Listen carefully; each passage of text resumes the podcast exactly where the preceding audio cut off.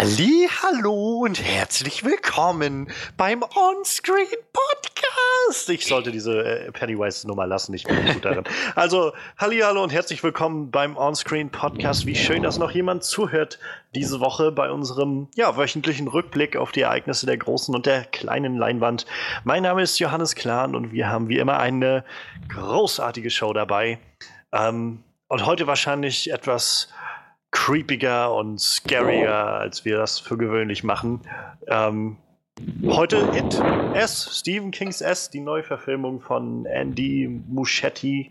Ich, wahrscheinlich spreche ich den Namen total falsch aus, aber äh, ja, der Regisseur von Mama, ähm, ja, hat It neuem Leben eingehaucht und 27 Jahre nach dem 1990er Film ist Bill Skarsgård jetzt der neue Pennywise und wir haben den Film gesehen, wollen drüber reden, was wir davon gehalten haben, ob er standhält mit dem Buch und mit der Vorverfilmung und Tim Currys Pennywise. Jedenfalls Manuel wird uns ein bisschen was zu sagen können. Oder ob er überhaupt gut funktioniert als Horrorfilm.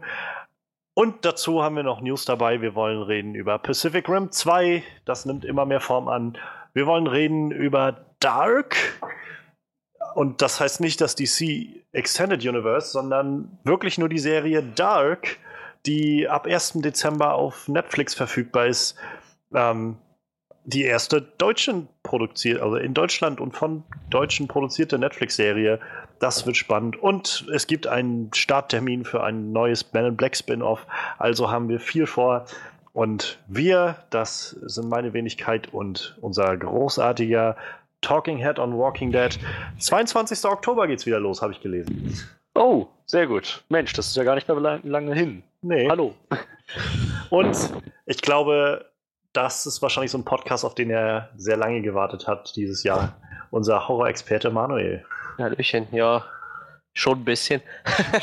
ich war da schon so ein ganz bisschen angefixt.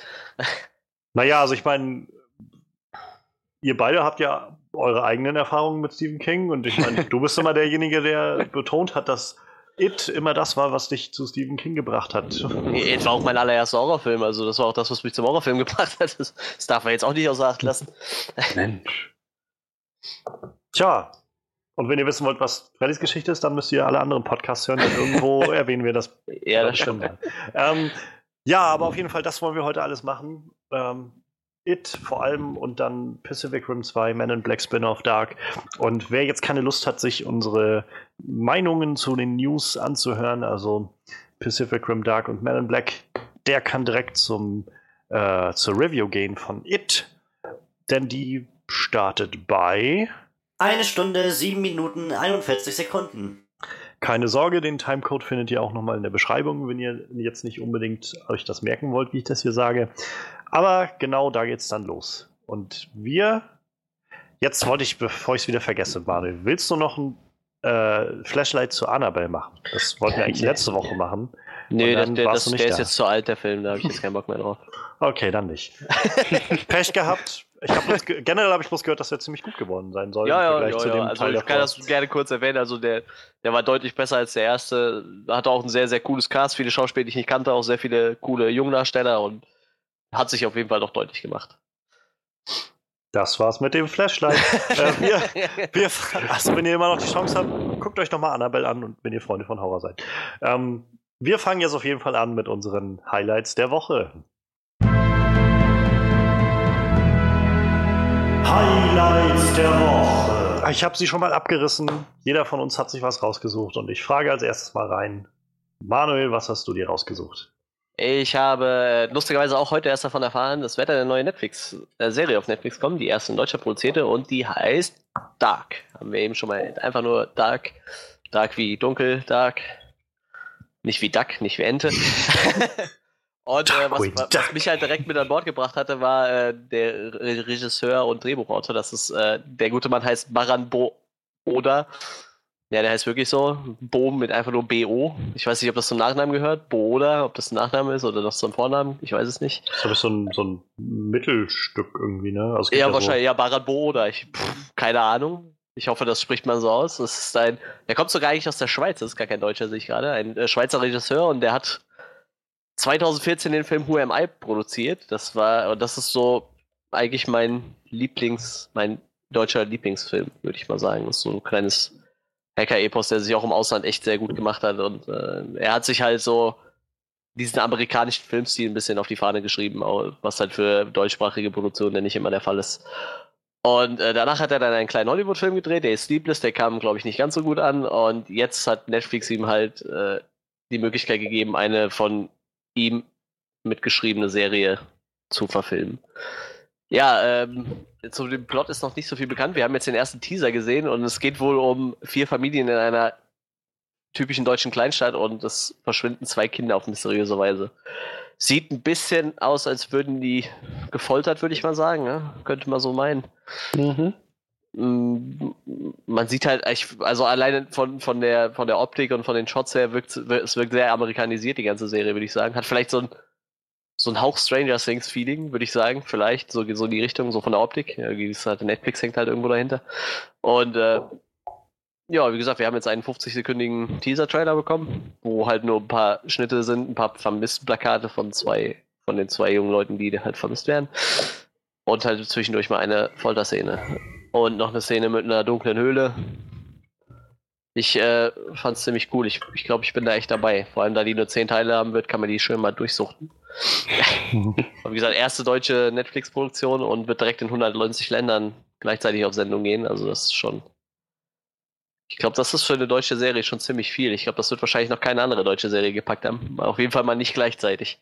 Wenn überhaupt im Ausland verkauft. Vielleicht haben das ja. die Dudolfs geschafft oder so, ich weiß es nicht.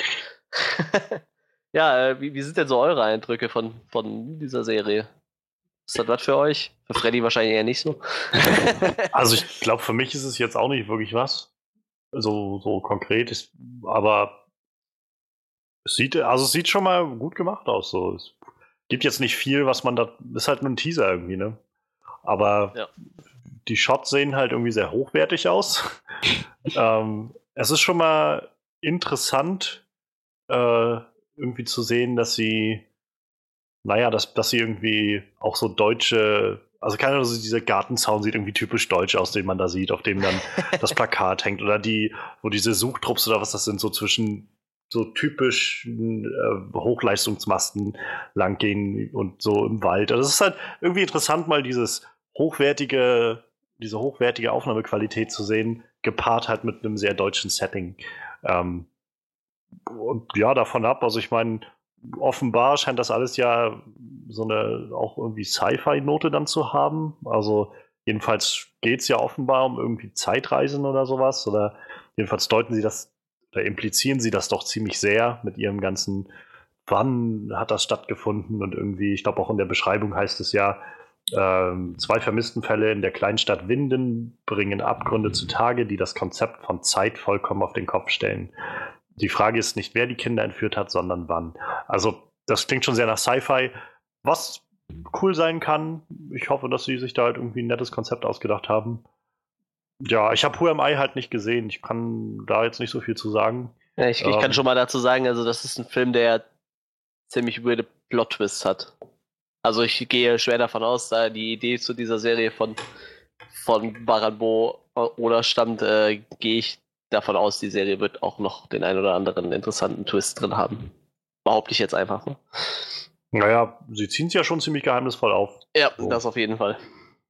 Wie gesagt, also für die Leute, die Who Am I gesehen haben, also ich, ich tippe mal, das geht in eine ähnliche Richtung vom, vom Twist-Faktor. Ich schätze mal stark, ich werde vielleicht die erste, zweite Folge mal angucken und wenn ich dann merke, irgendwie jetzt hat es mich gepackt, dann gucke ich weiter.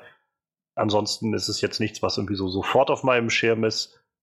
Aber es sieht schon mal nicht verkehrt aus. Und naja, also ich meine, Daumen hoch, dass das irgendwie vielleicht dann noch mehr deutsche Filmemacher vielleicht demnächst auch schaffen. Freddy, was sagst du dazu? Tja, also ich muss sagen, so gerade als, als dann schon im Trailer des, dieser erste, dieser erste Einblende erschienen ist, die Frage ist nicht, wo sie sind. Dann hatte ich, oh nein, oh nein, bitte, bitte nicht wann bitte nicht wann sie sind. Das, das, das ist halt so ein Ding, was schon so unglaublich oft aufgezogen wurde aus verschiedenen Medien, kreativen Quellen. Ich meine, wenn die was Interessantes daraus spinnen können, wenn sie was Neues irgendwie damit reinbringen, dann sehr gerne auch wieder das, aber es wirkte halt so ein bisschen, okay, ja, alles klar, klassisch Zeitreise. Die, die Frage ist nicht wo, sondern wann.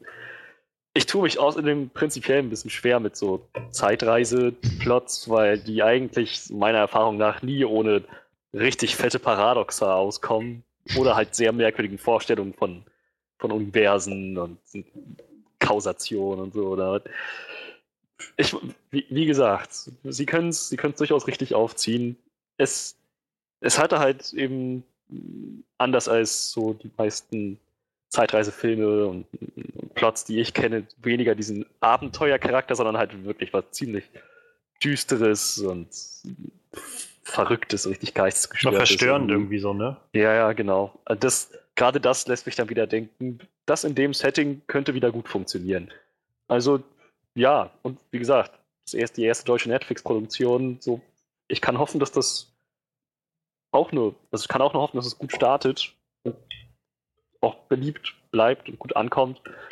Denn, naja, könnte eventuell die Tür öffnen für weitere derartige oder auch andersartige Produktionen mal zur, aus, zur Abwechslung mal aus Deutschland. Ja, wir hatten ja vor dem Podcast schon auch mal so kurz angesprochen irgendwie und naja, Deutschland ist ja irgendwie so ein nicht sehr nicht sehr filmemacherfreundliches Umfeld irgendwie. Also ich meine, einerseits ist es wahrscheinlich auch schwer, davon äh, wirklich informiert zu sprechen, da keiner von uns ein Filmemacher ist, der in der Industrie oder der Branche halt drin steckt. Aber ähm, ich meine, wie oft hat man das, dass man sich irgendwie fragt, warum können deutsche Filme nicht, nicht besser sein oder äh, deutsche Produktionen irgendwie aufwendiger sein oder halt, man, wie oft hört man so dieses, ja, man sieht sofort, das ist, eine, das ist ein deutscher Film oder sowas. Mhm. Ähm, was halt nicht zwingend was Schlechtes sein muss, so. Also es gibt ja durchaus auch deutsche Filme, die gut sind. Ähm, aber ich glaube, woran es halt sehr hakt, wenn man so ein bisschen mal reinliest in so Berichte und irgendwie auch Aussagen von Schauspielern, die in, in der deutschen Branche irgendwie aktiv sind. Äh, es ist halt vor allem viel Geld, was halt nicht da ist. So, es gibt halt wenig Möglichkeiten für äh, Filmemacher, wirklich mit einem großen Budget oder sowas zu arbeiten oder mit einem ausreichenden Budget. Und da ist ja jetzt nicht nur Schauspieler und Effekte drin, sondern auch ganz viel einfach die reine Technik, halt Kameras und alles Mögliche, was man da so machen kann. Und das, das Lustige ist, ich glaube, das war mal Sky Dumont, der hatte irgendwann mal erzählt in einem Interview, du kannst in Deutschland eigentlich, wenn du nicht gerade vielleicht ein Til Schweiger bist, noch nicht mal als Schauspieler leben. Nee. Du bist halt gezwungen, irgendwie noch Theater zu spielen oder Sky Dumont ist, glaube ich, sonst noch so Drehbuchautor und sowas für, für irgendwelche Serien. Also das ist halt schon krass, wenn du dir das mal überlegst. So, so in Hollywood gefühlt, da machst du einen Film und dann bist du durch halt. Ne? Dann ja. kannst du theoretisch auch in Rente gehen, wenn du willst.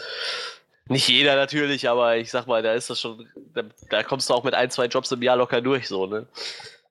Das ist halt schon. Ja, ich meine, ich meine, in Hollywood, ich glaube, wir haben auch das Problem, dass wir da auch mal ein bisschen sehr verblendet sind. So, ich glaube, auch da gibt es halt ein, also gerade LA wird voll sein von so Schauspielern, ja, die halt eigentlich dahin kommen und Schauspieler sein wollen und halt nichts, jahrelang nichts anderes machen als nur Statistenrollen in NCIS und Navy CIS, äh, nee, ist dasselbe. Äh, aber NCIS oder CSI äh, Miami oder CSI New York oder was weiß ich, halt tausend so eine Statistenrollen zu spielen, mit denen du dich halt auch gerade so nur über Wasser halten kannst. Aber ich glaube, das Verhältnis ist halt in Deutschland nochmal, obwohl das ist auch schwer zu sagen, aber ich glaube generell in Deutschland ist es halt kein wirklich lohnender Beruf, so Schauspieler zu sein. Ich wüsste Weil, jetzt mal prinzipiell gerne, was zum Beispiel so ein Daniel Brühl als General Simo verdient. Zu viel.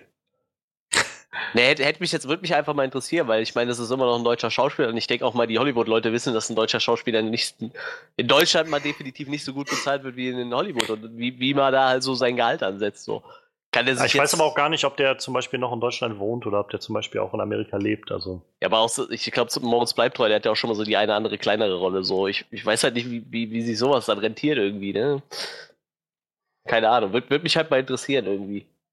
Ja, also ich, generell, ich glaube, es ist halt eigentlich eine ganz spannende Sache, wenn man, äh, wenn man sich mal damit auseinandersetzt. Und also ich hatte mir halt vor kurzem einen Artikel durchgelesen, ähm, wo es halt darum ging, so deutsche Schauspielhandwerk und so Filme machen in Deutschland und ähm, da ging es halt auch viel, also kam so viel raus, es waren verschiedene Schauspieler, die davon geredet haben. Einige, die ich tatsächlich sogar schon mal irgendwo gesehen hatte in irgendwelchen deutschen Filmen, so was man so aufschnappt, irgendwie auf Sat 1 oder was weiß ich was, die halt ganz viel davon erzählt haben, dass sie halt einfach davon nicht leben können. So. Und dass sie halt ja. einfach meistens in so einer echt kleinen Bude irgendwo wohnen, zur günstigen Miete und halt noch nebenbei, auch einige machen halt so nebenbei Dinge, die halt gar nichts damit zu tun haben, als diese Fitnesstrainer oder sowas oder halt wo dann das Schauspiel fast schon mehr dann so ein, so ein Nebenjob wieder wird oder sowas, weil ihr Haupteinkommen eigentlich aus einem ganz anderen Job kommt. Und ja.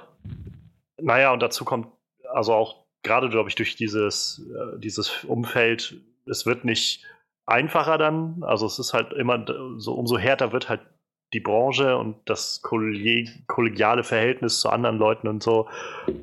Es ist, glaube ich, nicht leicht, in Deutschland Schauspieler oder halt Filmemacher zu sein. Und äh, ja, wir hatten auch im Vorfeld, bevor wir jetzt aufgenommen haben, auch schon mal ein bisschen gerätselt, wie das eigentlich so ist mit deutschen Studios. Also jetzt nicht nur so wie es Studio Babelsberg oder äh, Bayerische Filmwerke, sagst du, oder Manuel? Was? Ähm, Bayerische Bavaria? Fil ja. Filmwerk oder so? Äh, ba Bavaria Filmstudios, ne? Haben wir. Genau, wo halt einfach was gedreht wird, sondern halt wirklich so eigenständige deutsche Filmstudios, die halt Sachen aus Eigenproduktion machen. So. Da gibt es halt jetzt nicht sowas wie wie äh, Fox oder äh, Universal oder Disney oder sowas. Also Konstantin-Film ist halt noch sowas, was recht bekannt ist und was halt wahrscheinlich überall so seine Finger drin hat. Aber das ist halt letztendlich, also nichts in diesen Größenverhältnissen, die halt sich wirklich eigenständig betätigen können in den meisten Feldern. Also in vielen Fällen ist es wohl wirklich so, dass äh, ganz viel die Fernsehsender ihre Finger damit drin haben, weil die das dann letztendlich mittragen müssen als äh, finanzielle Last. Und umso mehr, naja, umso mehr Köche gibt es dann letztendlich, die halt immer wieder sagen, nee, das muss anders, das muss anders, das muss so und so, damit das halt ankommt. Und naja, und umso mehr stecken wir halt dann irgendwo in so einer Film, ja, Szene, irgendwie in so einer deutschen Filmszene fest, die halt sich nicht wirklich weiterentwickeln kann, weil einfach die wenig Möglichkeiten da sind für für Filmemacher einfach ihr eigenes Ding zu fahren. Und irgendwie das, deshalb sind so, Net, so Sachen wie Netflix und Amazon ja eigentlich schon fast ein äh, Segen, ne? Weil ja, ich glaube, die ja. sind halt auf nichts angewiesen. So, wenn die irgendwo Potenzial sehen, die werden das Equipment beisteuern können, die werden Kohle beisteuern können, die werden alles beisteuern können, so, ne? Also wenn die wollen, wenn die irgendwo Potenzial sehen, so, ich glaube, die sind auch ein bisschen risikobereiter, so irgendwie ein bisschen Geld reinzubuttern. Das ist halt, also das würde ich mir tatsächlich wünschen, so dass vielleicht diese Serie wenigstens halt in so interessant und, und äh, erfolgreich wird. Die muss ja jetzt kein Hit werden, aber wenigstens so erfolgreich, dass, dass es halt irgendwie noch ein Aushängeschild wird, dass man merkt, hier ist ein, irgendwie eine Nische, wo man irgendwie kreativ sich betätigen kann, wo man Unterstützung kriegen kann. Und ich meine, ich persönlich habe auch so das Gefühl, ich gehe auch ab und an diesem äh, diesem Glauben auf den Leim, dass halt Netflix da sitzt und irgendwie zu allen sagt, so, hey, mach mal hier und mach mal da und alles voll super. Die müssen ja auch irgendwie eine Firma leiten und wollen irgendwie nicht naja. untergehen und so. Also auch die werden irgendwie nach, nach Sachen gucken, die funktionieren oder nicht. Also bestes Beispiel wäre jetzt wahrscheinlich das äh, Sense8, das Projekt ja, von den genau. Wachowskis, was irgendwie nach Staffel 2 abgesetzt wurde, weil es halt irgendwie 9 Millionen Dollar pro Folge gekostet hat und niemand es weiter gesehen hat. Oder Marco Polo war, glaube ich, auch so eine Serie, die 10 Millionen Dollar pro Folge oder sowas gekostet hat und nach Staffel 2 dann eingestellt wurde. Ähm, aber trotzdem sind die Leute bei Netflix ganz offensichtlich bei dem Auf Aufgebot, was sie so abliefern, immer noch bereit, halt Neues auszuprobieren und Kritik, also Kritiken äh, oder Kritik quasi sich stellen zu wollen und auch bereit zu sein, na gut, vielleicht läuft das jetzt mal ein bisschen schief, aber ist auch okay. Die Möglichkeit ist aber auch, dass eben was sehr Kreatives und Cooles bei rauskommt. Und das finde ich halt ist eine ziemlich nette Sache. Und ich hoffe halt, dass, dass das vielleicht, wenn das jetzt in Deutschland erschlossen wird, wäre doch echt verdammt cool. Ich glaube, das ist halt, weil diese, diese ganzen äh, Streaming-Dienste funktionieren halt komplett anders wie so ein Studio. So ein Studio macht einen Film, der Film floppt und dann haben die erstmal richtig Kohle in den Sand gesetzt. So, bei Netflix ist es halt so, okay, die buttern Geld rein, das Geld ist abgeschrieben und dann kannst du halt gucken, okay, wird geguckt oder wird nicht geguckt, aber die laufen halt auch die Leute nicht weg. So, die verlieren ja im Endeffekt dann nachträglich nicht mehr Geld. Also da ist ja, ja. keiner, der sich die Serie anguckt, der denkt so, oh, die scheiße, ich äh, deabonniere Netflix. So, das macht ja kein Schwein. Dann guckst du halt eine andere Serie. So, deshalb kann Netflix dann sagen, okay, wir stellen eine Serie ein, die läuft nicht so gut, aber das ist ja jetzt nicht so ein direktes Verlustgeschäft für die. Ne? Klar, ist natürlich besser, du hast eine Serie wie Stranger Things, die fast jeder liebt und jeder gucken will, aber im Endeffekt, du hast, weißt halt, wie viel Kohle du im Monat kriegst, du weißt, was du ausgeben kannst. Du gibst es aus und es läuft oder es läuft halt nicht so, ne? Aber das ist halt nicht wie beim Filmstudio, der Film kommt ins Kino und dann sitzen alle, drücken die Daumen und hoffen, dass sie die Kohle wieder einspielen, die sie gerade rausge Mhm. rausgefeuert haben, ne? Ich glaube, das ist halt auch dieses, deshalb können, sind die halt alle ein bisschen risikobereiter. Also, was meinst du, Freddy? Onscreen Podcast Serie 2020 bei Netflix. ähm, wir können uns gern bewerben, aber wie du gerade eben schon sagtest, ich glaube, die, die Bedingungen, um da reinzukommen, sind etwas strenger, als wir das jetzt vielleicht erhoffen würden. Quatsch. Kann ja gar nicht sein. Da Ja, lust- triffst dich mal mit denen auf ein Bier abends Äh, und ja, dann ja. sagst du, guck mal, ich habe hier ein Drehbuch und dann ist alles tutti frutti oder was? Lustig ist ja, dass Amazon einen ganz anderen Film fährt. Ne? Netflix produziert ja und denkt sich so, wir, wir chippen das jetzt worldwide so, dass du es überall gucken kannst. Und Amazon sagt sich so, ja, wir produzieren dann halt für den deutschen Raum deutsche Serien so, aber die kommen dann auch nur da. So zum Beispiel Pastewka. So, das ist ja nichts, was du international Ja. irgendwie vermarkten könntest, glaube ich. Vielleicht das Konzept von der Serie, aber definitiv, wahrscheinlich ist das eh schon geklaut. Aber definitiv kannst du nicht sagen, so, wir verkaufen jetzt Pastewka nach Amerika. So, ich glaube, das wird da kein Schwein interessieren. Genauso Ja. wie die Serie mit, äh, wie heißt der komische nochmal, Matthias Schweighöfer. So, der hat ja seine eigene Serie auf Die soll richtig schlecht geworden sein. Ja, Diese weißt du, Most das, Wanted das, Serie. das kriegst du ja halt auch nirgendwo anders hin verkauft. So, das wird dann im Ausland keiner gucken. Aber so Ich bin Netflix- zufrieden, dass das gefloppt ist. Aber ja, also. Also gefloppt ist halt die Frage. Ne? Es gibt halt keine Zahlen für diese Ja. Amazon-Sachen und so. Net oder Streaming-Services, wo du kriegst ja irgendwie kein, kein wirkliches, äh, keine Rückmeldung irgendwie für. Aber also die Kritiken dazu waren jedenfalls nicht wirklich gut. Das meiste davon war so ein, die Serie macht halt irgendwie Dinge, die wir schon tausendmal gesehen haben. So ganz klischeehaftes Spionageding irgendwie. Nur halt irgendwie mit Matthias Schweighöfer in der Hauptrolle. Naja. Aber ja, es ist auf jeden Fall irgendwie interessante Zeit. Also mal von Dark vielleicht ein Stück weg, aber es ist halt irgendwie interessante Zeit, wo wir jetzt gerade sind mit den Streaming-Services und was sich da irgendwie für neue, ja, so für neue Portale irgendwie öffnen, für neue Möglichkeiten. Und ich meine, Netflix arbeitet ja momentan zum Beispiel gerade an äh, The Irishman. Also hat es quasi, der Film steht schon seit längerem irgendwie im Raum, dass Martin Scorsese den machen wollte und irgendwie hat sich nie ein Studio gefunden und so. Und jetzt hat Netflix halt die Rechte gekauft an dem Ding und produziert jetzt halt gerade einen Film von Martin Scorsese mit Robert De Niro, ähm, Ja. Joe Pesci, ähm, na, wie heißt der, Al Pacino in den Hauptrollen und das wird halt so ein Crime-Drama, irgendwie so typisch Martin Scorsese halt und so wie Casino oder äh, Depart äh, Departed ja oder sowas in die Richtung. Und das ist halt wie lange noch? Also ein paar Jahre noch und wir werden ganz sicher auch irgendwo mal Netflix oder Amazon oder halt irgendein, äh, irgendein Streaming-Dienst-Film sozusagen haben, der wahrscheinlich für einen Best Picture Oscar nominiert ist oder so. Ja. Also, Mhm.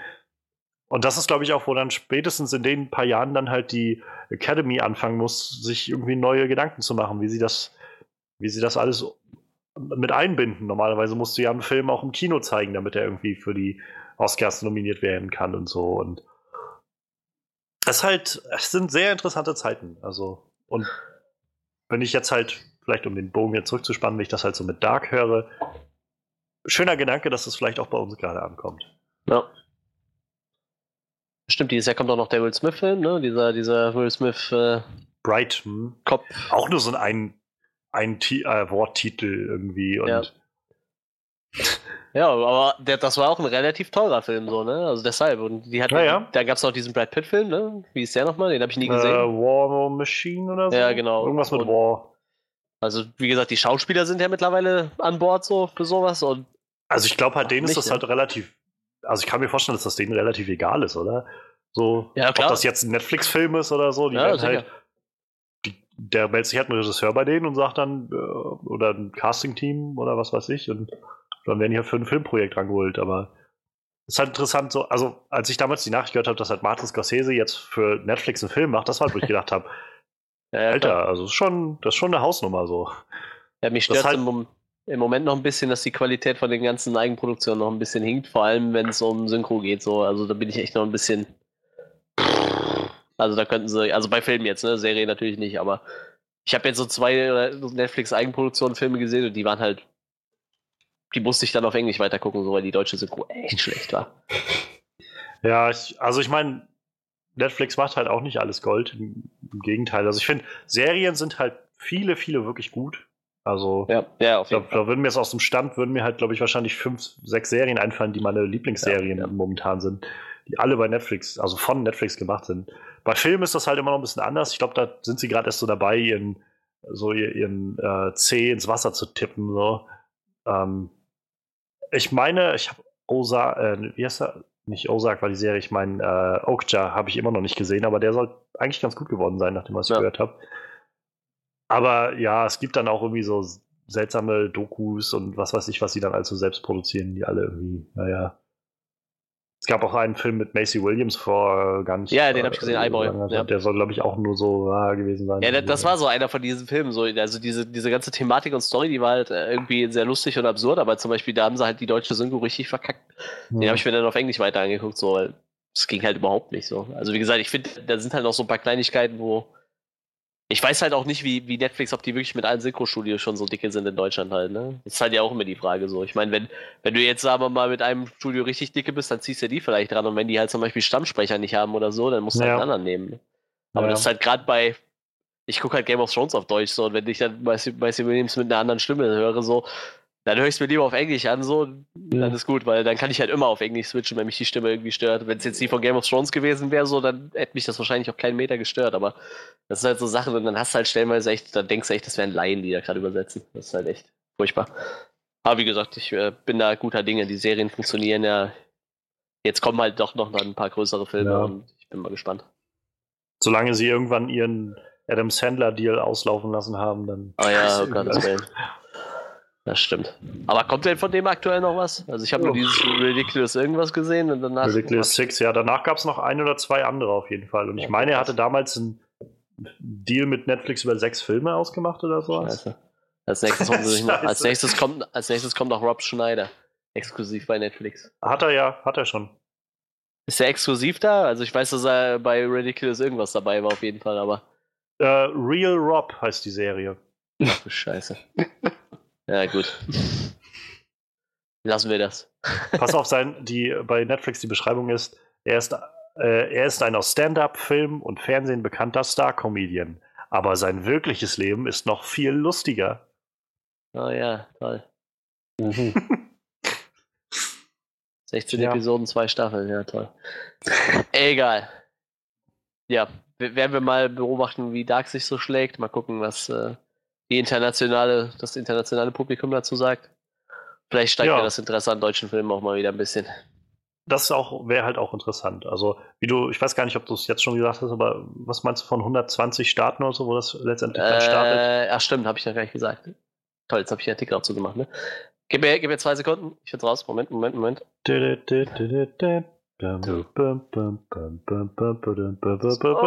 Oh, da ist die Seite. Wo ist der Artikel? 190. In 190, 190 Ländern Staaten, startet ich dieser. Das ist ja schon fast auf der ganzen Welt. Da fehlen ja bloß noch irgendwie ein paar Staaten, die noch. Aber nicht nur 193 gefühlt oder so, sind es nicht irgendwie so um den Dreh. Das, ja, das ändert sich aber auch ab und an. Mal gucken, ob Katalonien jetzt bei Spanien bleibt oder nicht. Also, aber ja, Gewisse irgendwie so es ist es ist auf jeden Fall fast, fast alles so.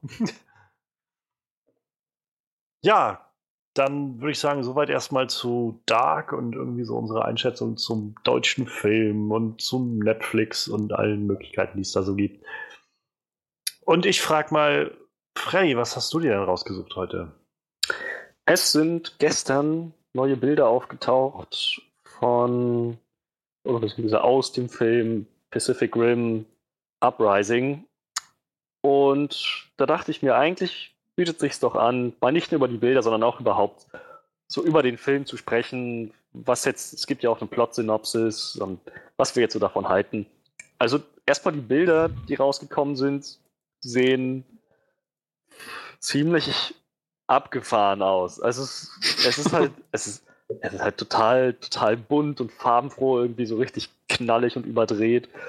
Ähm, Manuel hat es vorhin schon mal angemerkt, so auf einem der Bilder ist halt ein Jäger zu sehen mit etwas, das wahrscheinlich so ein Morgenstern repräsentieren soll, aber halt so Pacific Rim-Style aufgemotzt.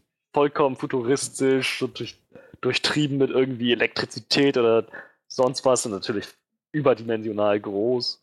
Und ähm, naja, halt noch so ein bisschen Bilder vom Cast, die halt alle zu sehen sind, so in, in voller Montur auch teilweise. Jason Boyega in, in seinem, wie nennen sich diese, diese Anzüge? Die hätten noch einen Namen, oder? Mit denen sie die Jäger steuern. Ja, die haben Jedenfalls in so, einem- in so einem Anzug halt. Es ist halt mehr oder weniger das, was man erwarten würde. So alles sehr futuristisch, so alles sehr technisch ausgelegt und bombastisch groß und farbenfroh. Das, das sieht schon, sieht halt ziemlich cool aus.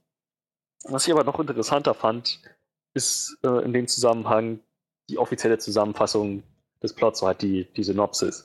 Und auch Jason Boyegas Kommentar dazu. Erstmal heißt es, dieser ganze Konflikt mit den, äh, mit den Kaijus, mh, wo die Menschen dachten, sie haben es geschafft, sie haben es hinter sich, so Rift ist geschlossen und so weiter. Äh, das war eigentlich nur ein Testlauf von den Kaijus, um zu gucken, wie der Planet Erde so standhält. Und jetzt kommt erst die tatsächliche Invasion, der, der richtige Plan, den sie umsetzen. Und, ähm, ja. Dann haben sie den, den Hauptcharakter aus dem ersten Teil, King Arthur. Ich, ich, ich weiß seinen Namen beim besten Willen nicht mehr. Aber Charlie Han, Hannen? Ja, Ist das? das ist der Schauspieler auf jeden Fall. Charlie ja, ja. Hanman. Hm. Sein Charakter hieß Relay? Relay Beckett? Ist der wirklich so? Real Beckett? Ich weiß. Relay Beckett. Ich Keine hab- Ahnung. Ich habe keine Ahnung. Jedenfalls, Spielt das eine Rolle bei dem Film, wo sich Roboter mit großen Monstern schlagen? das ist Eigentlich eigentlich ist eine das total komplizierte Charakterstudie, wenn man mal genau darauf achtet. Ey, aber das spielt Idris Elba mit in dem Film. Richtig. Ähm, genau, jedenfalls den, den haben sie nicht mehr an Bord. Stattdessen haben sie jetzt. Oh, er heißt gar nicht Jason, er heißt John Boyega. Entschuldigung, korrigier mich, John Boyega. ähm, da haben sie jetzt äh, John Boyega, bekannt zum Beispiel aus Star Wars, Force Awakens, als neuen Charakter dazu geholt, als neuen Cast. Und zwar spielt er den Sohn von Idris Elbas Charakter, oh Gott, Stacker Pentecost oder so. Ähm, Pentecost, glaube ich. Ja, irgendwie so. Pentecost. Irgendwie so, Ähm, glaube ich. das war halt Idris Elbas Charakter und John Boyega spielt Jake Pentecost, Sohn von Idris Elba und damit auch Bruder von Marco Mori, die schon in Pacific Rim äh, im ersten Teil dabei war. Mm, Es wird sich wohl ein Teil des Plots darum drehen, dass ähm, Marco immer sozusagen das Lieblingskind war von Stacker und halt so Jake irgendwie darüber hinaus wachsen möchte und jetzt aber auch natürlich wieder mit, mit ihr zusammenarbeitet, um das gemeinsame Ziel zu erreichen. So, also irgendwie so eine, so eine kleine familiäre äh, Geschichte wird wohl eine Rolle spielen. Und vor allem mh, Jakes Hintergrund ist jetzt nicht, dadurch, dass er halt nicht das geliebte Lieblingskind war, sondern mehr oder weniger die zweite Wahl, wenn man das mal so hart sagen darf, ist er so an, hat sein Leben an etwas anderen Lauf genommen. Er hat so kriminelle Hintergründe, gewisse dubiose Laufbahnen eingeschlagen. So, und von- von dem Punkt kommt er jetzt eben äh, plötzlich hin zum, zum Retter der Welt, mehr oder weniger. So irg irgendwie um diese Reise wird sich wohl teilweise drehen. Ansonsten meinte John Boyega noch über die, die Kaijus selbst den Film, die Kaijus stellen, stellt sich voraus, dass die Kaijus wesentlich intelligenter sind als noch im ersten Film angenommen, dass sie halt wirklich einen komplett durchdachten, komplexen Plan haben, was sie mit dem Planeten Erde machen, was ihre nächsten Schritte sind gegen die Menschheit. So, alles, das sind alles so Sachen, wo ich denke, da bin ich ziemlich, ziemlich gespannt, wenn sie es jetzt echt schaffen, die Kaijus so von mehr oder weniger hirnlosen Fressmaschinen ein bisschen abzugraden zu einer ja, denkenden, planenden Alien-Rasse, wenn vielleicht rauskommt, dass halt, naja, die Kaijus im Prinzip nur die, äh, die, die wir bisher gesehen haben, nur so eine Art mh, Berserker gewesen sind, irgendwie so hirnlose, hirnlose Schläger, die einfach auf dem Planeten Erde losgelassen wurden, während die tatsächlichen Brains eigentlich ganz anders, ganz andere Wesen sind auch. Wer weiß, was sie sich da überlegen. Es klingt auf jeden Fall sehr interessant. Und es klingt halt auch ein bisschen danach, als würden sie versuchen, zumindest versuchen, so mehr charakterliche Tiefe da reinzubringen. So nicht, dass der erste Film das nicht hatte, aber sie legen jetzt anscheinend besonderen, besonderen Wert drauf. Und ja, so alles in allem denke ich, vor allem mit der Prämisse, dass es halt Roboter sind, die sich mit riesen Sauriern, so riesen Monstern kloppen.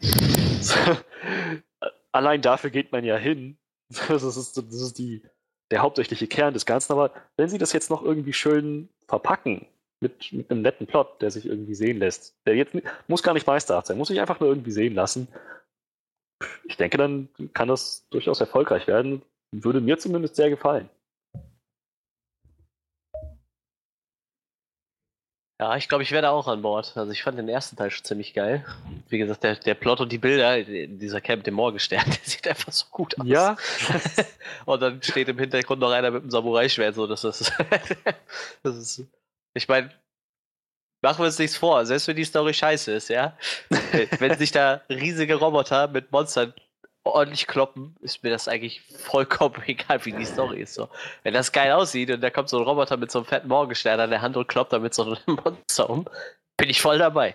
Ist mir total egal. Ich habe auch gesehen, äh, äh, Charlie Day spielt wieder mit. Der hatte diesen verrückten Wissenschaftler gespielt da, einen von den durchgeknallten Doktoren. Der spielt auf jeden Fall im neuen Teil ja. wieder mit. Das, das wird schon ziemlich cool. Ich weiß gar nicht mehr, ist Ron Perlmans Charakter gestorben im ersten Teil? Nee, der war doch am Schluss noch, hat er sich doch da aus dem ja. aus dem toten Kaiju da rausgeschnitten irgendwie. Ich, ich würde mir ja wünschen, er hätte noch mal so einen kleinen Camo-Auftritt, so, weil den mochte ich eigentlich ganz gerne, den Charakter. Ich mag eigentlich auch Ron Perlman sehr gerne, vielleicht liegt es daran. Ah, ich bin echt mal gespannt. Guillermo del Toro hält ja immerhin als Produzent noch so ein bisschen den Finger drauf, das ist ja schon mal was. Ja, das ist aber auch immer so, Produzent kann auch alles heißen. So. Ja, ja, sicher, klar. Von meistens, halt. Ich glaube, meistens ist das nur so ein ja, okay, der hat halt mal mitgemacht und irgendwo müssen wir ihn halt noch erwähnen, so. Das stammt ja so irgendwie ein bisschen aus seiner Feder dann.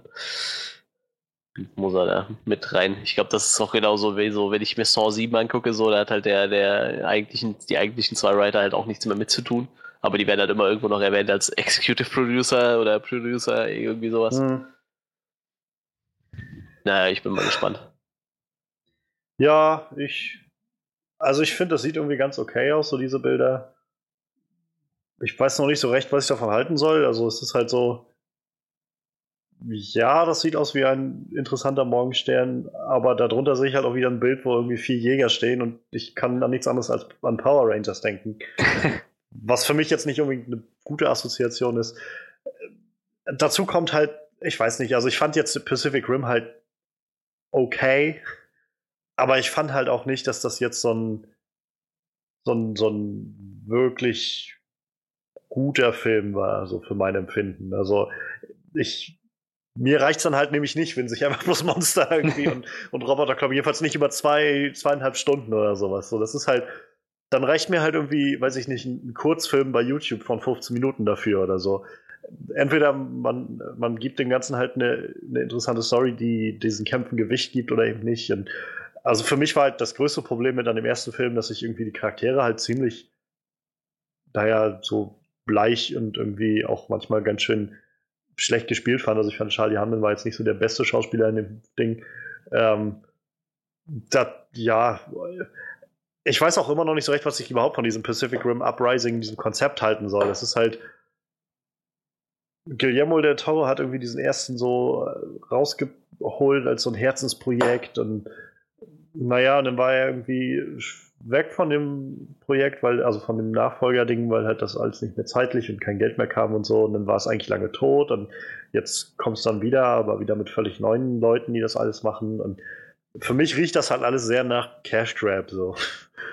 nach genau das. Die Leute wollen doch einfach nur große Roboter und sowas sehen. Also machen wir doch jetzt einfach nochmal das, dasselbe nochmal so. Und weiß ich nicht, Scott Eastwood spielt irgendwie einen der Hauptcharaktere ah. neben Jake. Ich fand den jetzt zum Beispiel, ich habe jetzt nicht viel von ihm gesehen. Ich habe ihn bloß gesehen in Fast and Furious 8 oder Fate of the Furious und da fand ich ihn halt auch ziemlich, ziemlich bleich.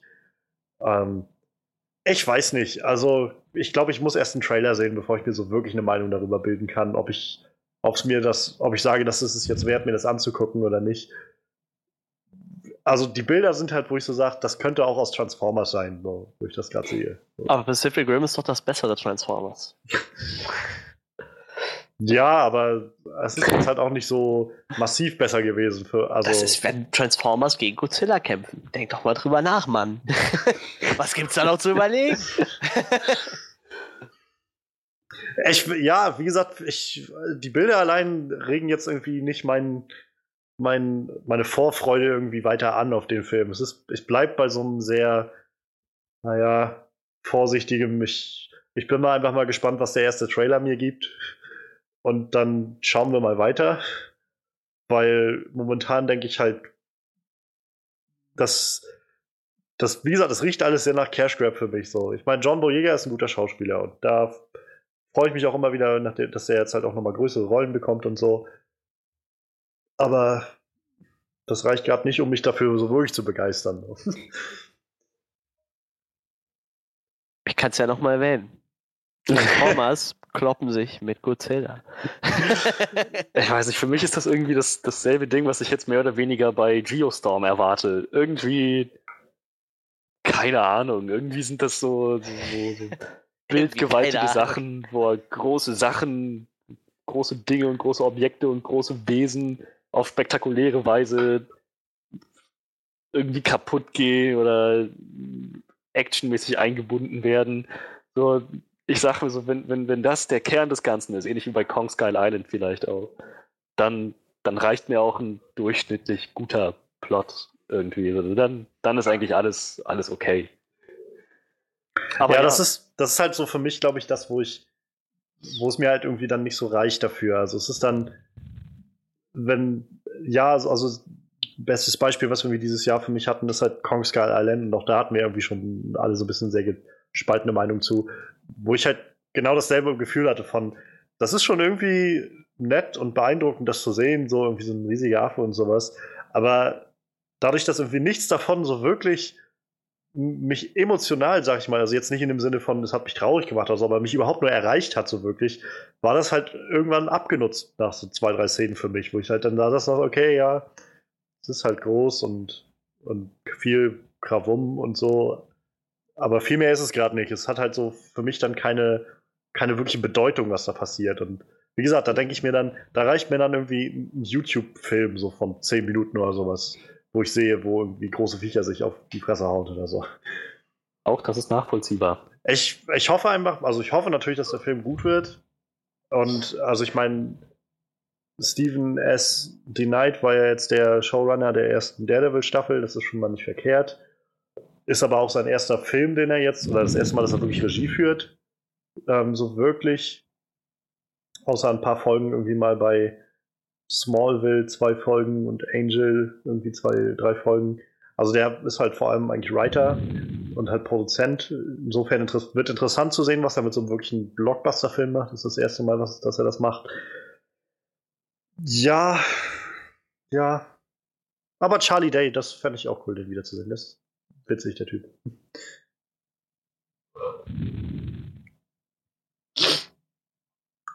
Ich meine, schlimmer als Transformers kann es wahrscheinlich nicht werden. Ich meine, das ist schon mal, ist schon mal was. Nichts ist schlimmer als Transformers. Aber das ist halt genau der Punkt, irgendwie so oft, wie wir über, über so Sequels und sowas reden und irgendwie diese, die, so wie alles irgendwie funktioniert in Hollywood und so. Das ist halt, wo ich so denke, ich glaube, wenn wir halt anfangen zu sagen, nee, weißt du was, eigentlich reicht uns doch nur, wenn alles groß Krach, Kabum macht, so, dann wird das halt nie aufhören mit diesen Transformers-Filmen. Ne? Naja, das um, kommt halt darauf an, welchen, welchen Anspruch so ein Film hat. Hm? Wenn, wenn, das, wenn das zentrale Element ist groß Krach, Kabum, wenn, wenn, wenn der Film damit offen umgeht, dann meinetwegen. Dann, dann, soll, dann soll der Plot halt durchschnittlich sein. Wenn der Film jetzt aber versucht, irgendwie so ein gesellschaftskritisches äh, keine Ahnung, Meisterwerk zu werden. Vielleicht so ein bisschen wie das, was sich äh, Roland Emmerich vorgestellt hat mit 2012 oder so. Mm, und dann am Ende eigentlich nur so ein ziemlich schwacher Plot rauskommt mit halt irgendwie ganz ansehnlichen Shots. Das ist wieder was, was nicht so wünschenswert ist, finde ich. Ich muss halt nur mal daran denken, wie oft ich halt von einigen Leuten aus meinem Umfeld immer so gehört habe, damals, als diese Transformers-Filme kamen, so, ja, hast du Bock, jetzt zu Transformers Dark Side of the Moon zu fahren? So, ich, nein, eigentlich, eigentlich nicht, interessiert mich nicht so. Oh, komm, ist doch irgendwie, ist doch einfach so Michael Bay-Film halt. Das war einfach so viel kaputt und, und Explosionen und sowas. Nein, also irgendwie reicht mir das halt nicht so. Und das ist auch okay. Also es ist okay, wenn andere Leute das gerne sehen wollen. Nur, wenn ich dann halt sehe, dass Transformers 4, also ich meine, der neue hat ja Gott sei Dank nicht mehr ganz so viel Geld eingespielt, zwar immer noch viel zu viel, aber ich glaube, der vierte war das ja, der auch irgendwie 1,2 Milliarden Dollar oder sowas eingespielt hat weltweit. Es ist halt nicht verwunderlich, dass halt man in Hollywood, wo es halt ums Geld geht, alles, äh, die bei den Studios jedenfalls, dass man dann halt anfängt, nur noch oder größtenteils, großenteils Projekte durchzuwinken, die halt genau dieses Potenzial haben zu, naja, halt eben viel Kabum, Krach und sowas zu bringen, Explosionen damit halt, weil das wollen ja die Leute scheinbar sehen. Und halt andere Projekte fallen dann immer so ein bisschen vom Tisch.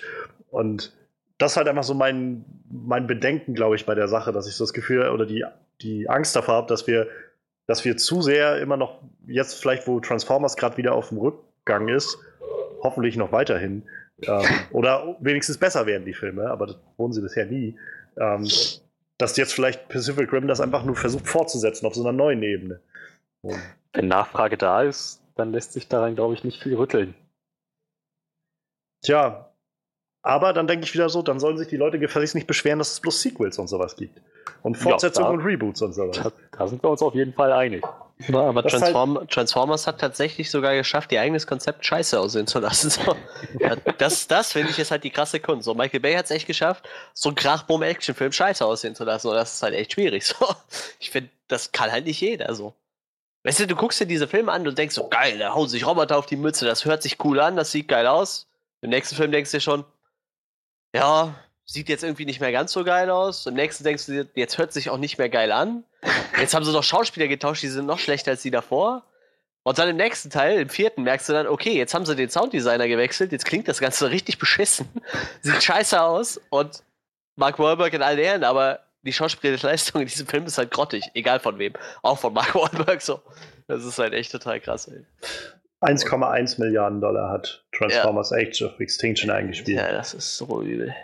Und der war schon so. Also ich habe von niemandem eigentlich davon eine wirklich positive Mail Rückmeldung bekommen. Ich habe von niemandem gehört, oh, das ist halt einfach ein cooler Film, wenn du mal so abschalten willst. Ich habe von niemandem gehört. Und trotzdem schauen sich das auf der Welt so viele Leute an, dass 1,1 Milliarden Dollar damit eingespielt werden. Das ist halt, wo ich sage, was, was, was ist denn los mit euch, Leute? Also ich unterschreibe das tatsächlich für die ersten beiden Filme noch. Also die ersten beiden Transformers würde würd ich für so ein Popcorn-Kino haben, sind die echt gut. Aber wie gesagt, danach hört es halt. Und wichtig sind gute Boxen für den Film. Aber irgendwann hat es halt aufgehört.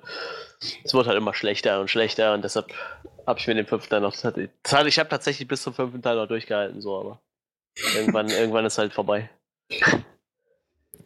Naja, wie gesagt, ich will, ich will jetzt auch gar nicht rüberkommen als der Typ, der sagt irgendwie, oh nein, keine Blockbuster mehr und jetzt nur noch Indie-Filme gucken. Also das überhaupt nicht. Also ich, äh, ich mag meine Blockbuster-Filme auch gerne so, aber ich, ich habe halt einfach auch gerne, dass die irgendwie trotzdem, also ich finde Blockbuster und so irgendwie Bildgewalt und sowas schließt jetzt nicht zwingend irgendwie eine, eine interessante und, und fesselnde, mitnehmende Story oder sowas aus. Und ich meine, Marvel macht auch irgendwie das beste Beispiel dafür. Also ich finde für mich persönlich immer noch Captain America Winter Soldier und auch Captain America Civil War sind so großartige Filme, die zum einen sehr gute Action und bildgewaltige Action abliefern, aber zum, also vor allem aber auch im Zentrum des Ganzen eine wirklich interessante, coole Story haben, die das halt irgendwie ja auch irgendwie belohnt, dass du halt, äh, dass diese, diese, diese ganzen Action-Szenen quasi belohnt, mit so einem wirklichen Wert, den die dadurch erhalten.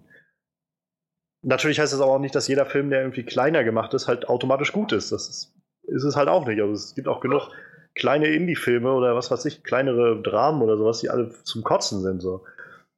Nur, ich meine, Jurassic World, wer hätte je gedacht, dass dieser Film meine Fresse irgendwie das Geld einspielt, was er eingespielt hat. So, niemand hat damit gerechnet, dass das irgendwie auf einmal der, jedenfalls für ein paar Monate, irgendwie der, der beste Filmstart aller Zeiten war. So. Und man kann sich darüber streiten, aber ich glaube, niemand wird sagen, das war jetzt ein Meisterwerk des Kinos. So. Ist halt nicht wie, wie Titanic oder sowas, wo man sagen kann, wo, wo man wirklich argumentieren kann, dass das wirklich in, in sich geschlossen großartig gemachter Film ist. So. Das meiste, was halt bei Jurassic World angeführt wird, ist, ja, das ist halt, ist doch fett irgendwie, so mit den neuen Effekten jetzt mal irgendwie sonst äh, so ein T-Rex gegen den Dominus zu sehen mit einem Raptor auf, das ist auch cool. Aber man, man muss doch nicht alles andere dafür ausklammern. Aber scheinbar wollen das die Leute nicht anders sehen. Aber dann frage ich mich halt wieder, warum regt ihr euch auf, dass es bloß noch Sequels gibt? Also, naja, naja. Das ist nochmal eine ganz andere Sache, über die ich weiß ich nicht mal eine Kolumne schreibe oder sowas. Ich weiß es noch nicht. Aber ja, Pacific Rim ah, äh, Uprising kommt. Weißt du, wann der rauskommt, Freddy? Hast du das auf dem Schirm? Ich schaue gerade nochmal. 23. März 2018. Danke. Das ist der Geburtstag meiner Schwester. Happy Birthday. Tja, ich glaube, also ich bezweifle, dass sie sich den anguckt, aber wer weiß. Gut. Ja, dann, dann würde ich sagen, machen wir noch weiter mit meinem letzten Thema. Und wo wir gerade schon bei Sequels und Hollywood und irgendwie Cash Grabs waren. Ähm, es wurde ein neues Datum bekannt gegeben von Sony Pictures, dem Studio, was eigentlich seit Jahren einfach am Hungerhaken hängt, was so Film, äh, ihre Film, ihr Filmstudio angeht und ihre Filme. Ähm, das Studio hat jetzt einen neuen Starttermin bekannt gegeben für ein noch unbetiteltes Spin-off für Man in Black. Und zwar wird das rauskommen, jedenfalls in Amerika, am 17. Mai 2019. Und wird damit am selben Wochenende rauskommen wie John Wick Chapter 3. Das ganze Ding wird geschrieben von ähm, Matt Holloway, heißt der Mann, wenn ich mich recht erinnere. Ich gucke gerade nochmal nach. Matt Holloway und Art Markham, die noch nicht viel miteinander geschrieben, also die zusammenschreiben, aber insgesamt noch nicht so viel geschrieben haben. Unter anderem haben sie Iron Man 1 zusammengeschrieben. Oh yeah. Aber sie haben auch. Moment. Lade, lade, lade. Sie haben auch Transformers The Last Night zusammengeschrieben. Äh, Oh. Sie haben auch den Film Punisher Warzone mit äh, zusammengeschrieben von 2008. Dann ein paar Folgen für die Serie The Ultimate Spider-Man und Lego Marvel Superheroes für das Videospiel irgendwie einen Charakter geschrieben. Und das war's. Hm. Und gerade bei Iron Man muss man sagen, das war so ein Film, wo während des Drehs eigentlich noch nicht klar war, wie das Ganze eigentlich zu Ende gemacht wird, wo sie wohl ziemlich auf Script gegangen sind und letztendlich dann nochmal sich eine völlig neue Sache überlegt haben. Interessanterweise hat es funktioniert. Also Respekt da an John Favreau, der das irgendwie fertiggebracht hat. Zumal man dazu auch noch sagen muss, dass bei Iron Man 3, äh, bei Iron Man halt auch nochmal mehrere Writer mit im Boot saßen. Das waren halt nicht nur die beiden, sondern da waren insgesamt, wenn ich das gerade sehe, ähm, vier Writer, also die beiden inklusive für das Screenplay und vier Writer für die Charaktere. Also, naja. Die beiden kümmern sich jetzt auf jeden Fall gerade darum, ein Skript fertig zu machen. Und äh, das, ja, oder es scheint schon fertig zu sein, denn offenbar äh, geht die Produktion bald los, wenn das Ganze im Mai 2019 schon rauskommt. Ursprünglich, wenn ihr euch recht erinnert, gab es mal diesen Plan, dass dieses 21 Jump Street Crossover irgendwie kommen sollte. MIB 23 oder sowas hieß es Ja. dann. Ich glaube, das kam damals, als diese Sony-Hacks waren, kam das mit raus, dass das irgendwie diskutiert wird. Ähm, und damals war es irgendwie sehr gespalten, weil, ähm, erinnere ich mich, aufgenommen worden. So die eine Hälfte meinte irgendwie, oh ja, voll coole, interessante Sache. Und die anderen meinten, bitte macht jetzt nicht noch 21 Jump Street kaputt. So. ähm, und in den letzten Monaten hatte, also wurde es dann ruhig darum und Jonah Hill wurde irgendwann nochmal darauf angesprochen und meinte, das wird nicht passieren. Also sieht nicht so aus, als ob das irgendwie noch passieren würde. Und ganz offensichtlich ist das auch nicht mehr der Fall. Denn dieses neue Spin-off soll halt einfach viel mehr diese Geschichte um diese ursprüngliche Man in Black ähm, ja, Mythologie weitererzählen, die da geschaffen wurde mit den ersten drei Filmen. Und auch das ist wieder sowas, wo ich mich frage, interessiert, also wer fragt danach so? Für mich wieder klingt das sehr nach einem Cash Grab.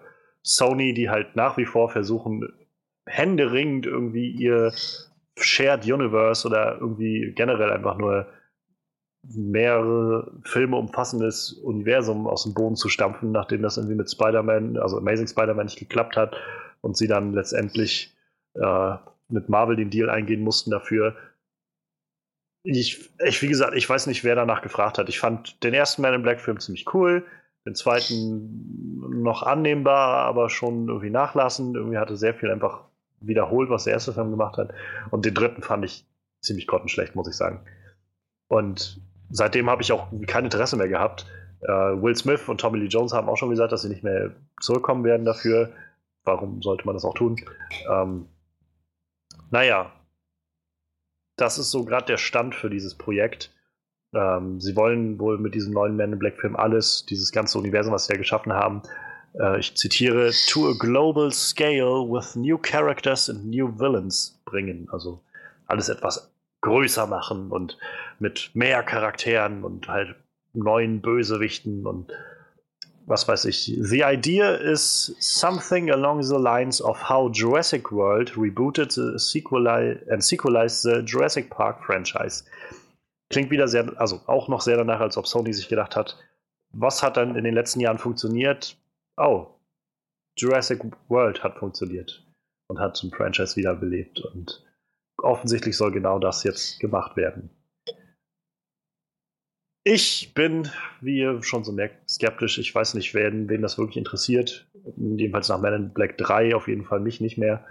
Ähm, ich kann mir auch nicht vorstellen, Sony ist immer noch so ein, gerade momentan wieder so ein, sowas, wo ich denke, ganz ehrlich, händeringend versuchen irgendwie sich die nächsten paar Filme zu finanzieren und dann irgendwie wieder neue Schrottfilme zu machen, ist das wirklich notwendig. Ich meine, die waren das auch, die uns den Emoji-Movie dieses Jahr gegeben haben. naja. Oh yeah. Was, ja, was, was meint, was meint ihr? Also, Man in Black Spin-off, interessiert euch das? Findet ihr es schade, dass das Jump Street Crossover nicht mehr stattfindet? Und ja, wollt ihr ein Jurassic World des Man in Black Franchises sehen? Ich, ich wäre total lustig, dass jetzt alles zu einem mega Franchise hochgezogen werden muss.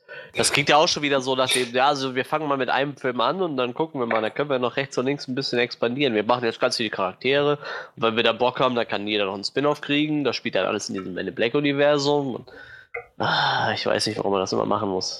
Es, es kann halt funktionieren, aber meistens funktioniert halt doch nicht. Ich, ich, ich brauch's nicht. Tja, also ich meine, es war doch auch ursprünglich so vorgesehen, dass die ähm, hier 23 MIB irgendwie nur als, als Notfalllösung haben, oder? War das nicht so? Ich meine mich halt, also ich habe das auch nicht mehr genau in Erinnerung. Ich weiß halt nur noch, dass, ähm, dass sie damals nach diesen Sony-Hacks, dass das da drin irgendwie diskutiert wurde. Ähnlich wie halt auch diese ganze Spider-Man-Deal-Nummer, das ist dann auch eingetreten. Und ich meine, es gab dann auch schon mal noch eine öffentliche ein öffentliches Statement, wo sie auch gesagt haben, dass sie das eigentlich planen. So, aber es war noch nichts Konkretes, es war jetzt noch nicht Termin festgesetzt oder Skript fertig oder sonst was. Irgendwer, also sie hatten wohl schon äh, James Bobbin, den Regisseur unter anderem von Alice uh, Through the Looking Glass, diesem letzten Alice im Wunderland-Film. Äh, da, der war wohl schon verpflichtet als Regisseur, aber viel mehr war halt noch nicht festgemacht und dann wurde es halt ruhig um das Projekt. Tja, so oder so. Ich meine, ich mochte zumindest die ersten beiden Men in Black Filme sehr gern. Und wenn sie jetzt so eine Art Soft-Reboot machen, irgendwie das, das gut hinkriegen, ja, dann, dann stehe ich dem auch offen gegenüber. Ich meine, Jurassic World, wenn sie das schon als, so als Beispiel nennen, hat für mich ganz gut funktioniert, hat auch insgesamt, glaube ich, ein eher gut als schlecht funktioniert, so bei den, bei den meisten Kinogängern. So klar hatte das, hatte das Schwächen und Probleme, aber es war alles in allem doch irgendwie eine spaßige Erfahrung im Kino und halt schon ein anständiger Film. Hm, ja, ich meine, wenn die, wenn die das, wenn die halt diesen, diesen Humor aus den ersten Teilen wieder einfangen, auch irgendwie halt, naja, so diese, diese, diese quippigen, so wisecrackigen Charaktere da irgendwie mit reinkriegen, dann müsste das eigentlich funktionieren. Dass sie es jetzt auf die auf, auf eine Global Scale ausweiten, weiß ich noch nicht, was ich noch nicht, weiß ich noch nicht, was ich mir darunter vorstellen kann. Heißt das, es wird eine globale Bedrohung geben oder man sieht Man in Black über die ganze Welt arbeiten oder wie ist das gemeint? Ich habe keine Ahnung. Ich, das, für mich klingt das einfach nur gerade sehr nach mehr, mehr, weil mehr und größer ist besser. Und ich habe sofort das Gefühl, mich an äh, Kingsman The Golden Circle zu, zu erinnern, wo Ah, ja. ich noch gerade letzte Woche meinte irgendwie, äh, mehr ist nicht immer besser. So. Mhm. Und, und ich glaube, dieses Jurassic World, diese Parabel, die sie da benutzt haben, war jetzt nicht auf die Qualität so wirklich bezogen, sondern mehr um das Kon Konzept, was dahinter steht, halt. So ein, so, ein, so ein Modell zu nehmen, was irgendwie jetzt schon wieder ein paar Jährchen alt ist und was damals so um nichts verlief, so ein bisschen zu entstauben, so zu rebooten und halt damit jetzt so ein neues Film-Franchise loszutreten, wo wir halt so möglichst regelmäßig dann neue Filme immer hintereinander rausballern können. Ich glaube, das war so, warum sie Jurassic World rangezogen haben. Und natürlich, weil das halt auch unglaublich erfolgreich war. Tja, also ich finde, wir sollten ihnen eine Chance geben.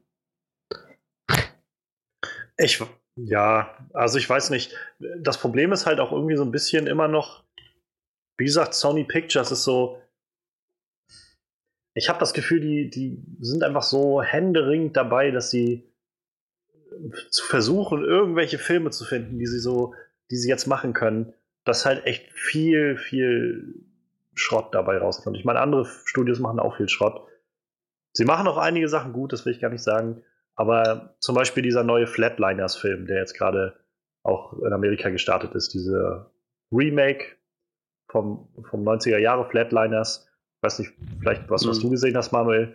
Ähm, der soll richtig grottenschlecht gewesen sein, nach allem, was ich bisher gelesen habe. Schade. Und äh, naja, und auch sowas, wo niemand irgendwie nachgefragt hat. So niemand hat gesagt, oh, wir brauchen unbedingt einen Reboot von Flatliners oder sowas. Oder ich will endlich wissen, wie die Geschichte weitergeht von Flatliners oder so. Sondern es ist einfach so ungefragt irgendwie so, ohne dass irgendjemand sich dafür interessiert hat. Es wirkt einfach nur wie, okay, was wollen die Leute sehen? Scheinbar irgendwelche Reboots. Und naja. Ja, aber sowas kommt jetzt nochmal ins Kino. Ich glaube, das startet exakt heute. Und ich frage mich da dasselbe so. Ich meine, der kommt ja scheinbar bei den Kritikern gut an, aber ich bin mir immer noch ziemlich sicher, dass wir keinen Blade Runner 2 brauchen. Ich bin, also ich habe das Original jetzt gerade gesehen, die letzte, in der letzten Woche mal. Ja. Fand es ziemlich gut. Ähm, ich freue mich ehrlich gesagt mega auf Blade Runner äh, 2, also 2049. Ich glaube, nach dem, was ich auch gelesen habe, sie haben halt nicht einfach gesagt, wir müssen eine Fortsetzung machen, sondern es ist quasi eine, eine andere Geschichte in diesem Blade Runner-Universum. Und ähm, Danny Villeneuve, also finde ich, ist halt ziemlich guter, Schau äh, guter Regisseur. Und vor allem, also alles, was ich davon gelesen habe, spricht gerade von einem, von einem Sci-Fi-Meisterwerk. Und ganz oft wird auch gesagt, so einer der wenigen Fälle, wo das, äh, das Sequel besser ist als das Original.